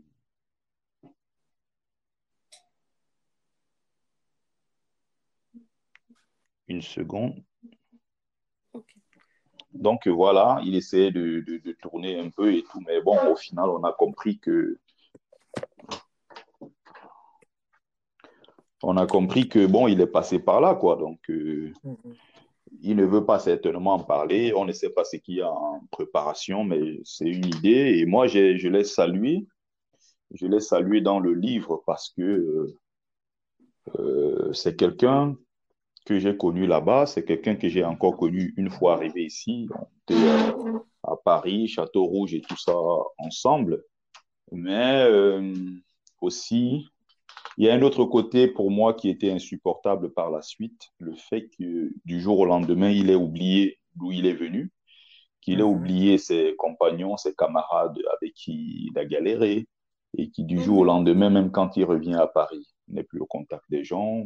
Il est déjà assez fort et assez puissant pour se protéger soi-même. Mais de mhm. retour au milieu de ses camarades, mais de là à venir encore, on va dire, avec des, gardes du corps et tout ça, comme si c'était risqué pour lui d'être avec nous alors qu'on a toujours été ensemble. Mhm. Par la suite, euh, le fait de d'aller au Cameroun d'ailleurs, soutenir euh, bataillon d'intervention rapide. Ça a d'ailleurs fait un tollé sur la toile. Les gens l'ont insulté au point où mhm. euh, sa cote de popularité a tellement chuté. Les gens, les gens ne coupaient pas, les, comment dire ça, les gens se levaient à 2 heures du matin euh, pour regarder ces combats. Mais aujourd'hui, ce n'est plus pareil. Il n'y a plus le même engouement autour de ces combats parce qu'il a mhm. énormément dessus le peuple camerounais. Tu ne peux pas souffrir, risquer ta vie, partir du Cameroun où tu retirais le sable à bâtir, euh, te retrouver aux États-Unis aujourd'hui où tu gagnes très bien ta vie et revenir au Cameroun au lieu de soit te ranger du côté du peuple meurtri, euh, tu te ranges mhm. plutôt du côté du pouvoir en place qui est en train de tuer les populations, oh. alors que c'est à cause de ce même régime dictatorial que tu as fui ton pays, que tu as quitté ton pays, que tu, as, que tu as risqué ta vie dans la mer pour aller en Europe. Donc c'est quelque chose d'inacceptable Mhm. Et donc ça, c'est mon point de désaccord avec lui. Euh, mais c'est un grand homme, c'est un grand garçon courageux qui a montré aux gens que par la force voilà, du travail, de l'abnégation et aussi un peu de chance, on peut parvenir voilà, à faire des choses merveilleuses. Mhm. C'est clair, c'est clair, c'est clair. Voilà. Mais écoute, Bertie. Ok, merci. Merci. Merci, merci. Euh, franchement, là, on en a beaucoup dans la boîte. Là, maintenant, il faut que j'aille éditer tout ça. là. Mhm. Hein? Euh, mais en tout cas, merci pour le temps. Merci pour avoir répondu à nos questions. Euh, franchement, on a passé un très bon moment avec toi. Bah, moi aussi, j'ai pris plaisir. Je rappelle le titre du livre qui est Folie et cadavres des migrants. Calvaire. Calvaire. Ça sera édité. Exactement, exactement. Ok. Calvaire des migrants, qui a été écrit par euh, Bertie Le Camit. Donc, est-ce que tu veux nous donner euh, peut-être tes réseaux sociaux, comme ça les gens peuvent savoir où est-ce qu'ils peuvent aller te suivre euh, C'est le même nom, Bertie Le Camit Sikadi, mhm. sur Facebook. Ok. Et es, sur Instagram Et sur Facebook, sur YouTube, j'ai ma chaîne Bertie Le Camit. Ok, c'est Bertie Le Camit partout. Sur YouTube et sur Facebook, Bertie Le Camit Sikadi. Super. Ben, écoute, on mettra tout ça en description.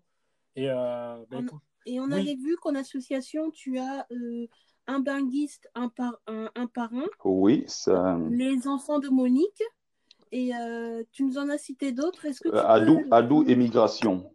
Adou. ADU, donc Agir dans l'urgence, ça c'est mon association que j'ai créée récemment, dont je suis le président. Euh, c'est une mhm. association d'aide aux migrants. Euh, euh, il y a aussi les enfants Monique. Les enfants Monique, je suis,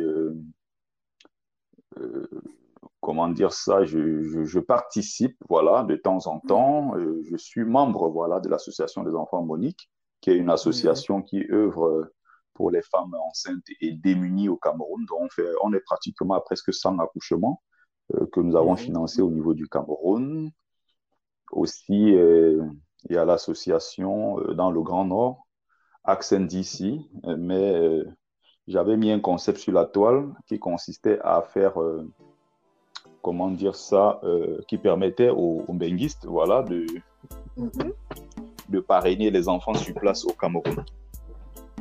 Voilà. Et puis, euh, tout est parti euh, de là, mon livre et tout ce qui va avec. Donc, euh, voilà, je pense que vous avez le maximum d'informations. Super, super. en tout cas, merci. Merci. une très belle conversation. Voilà, très bonne soirée.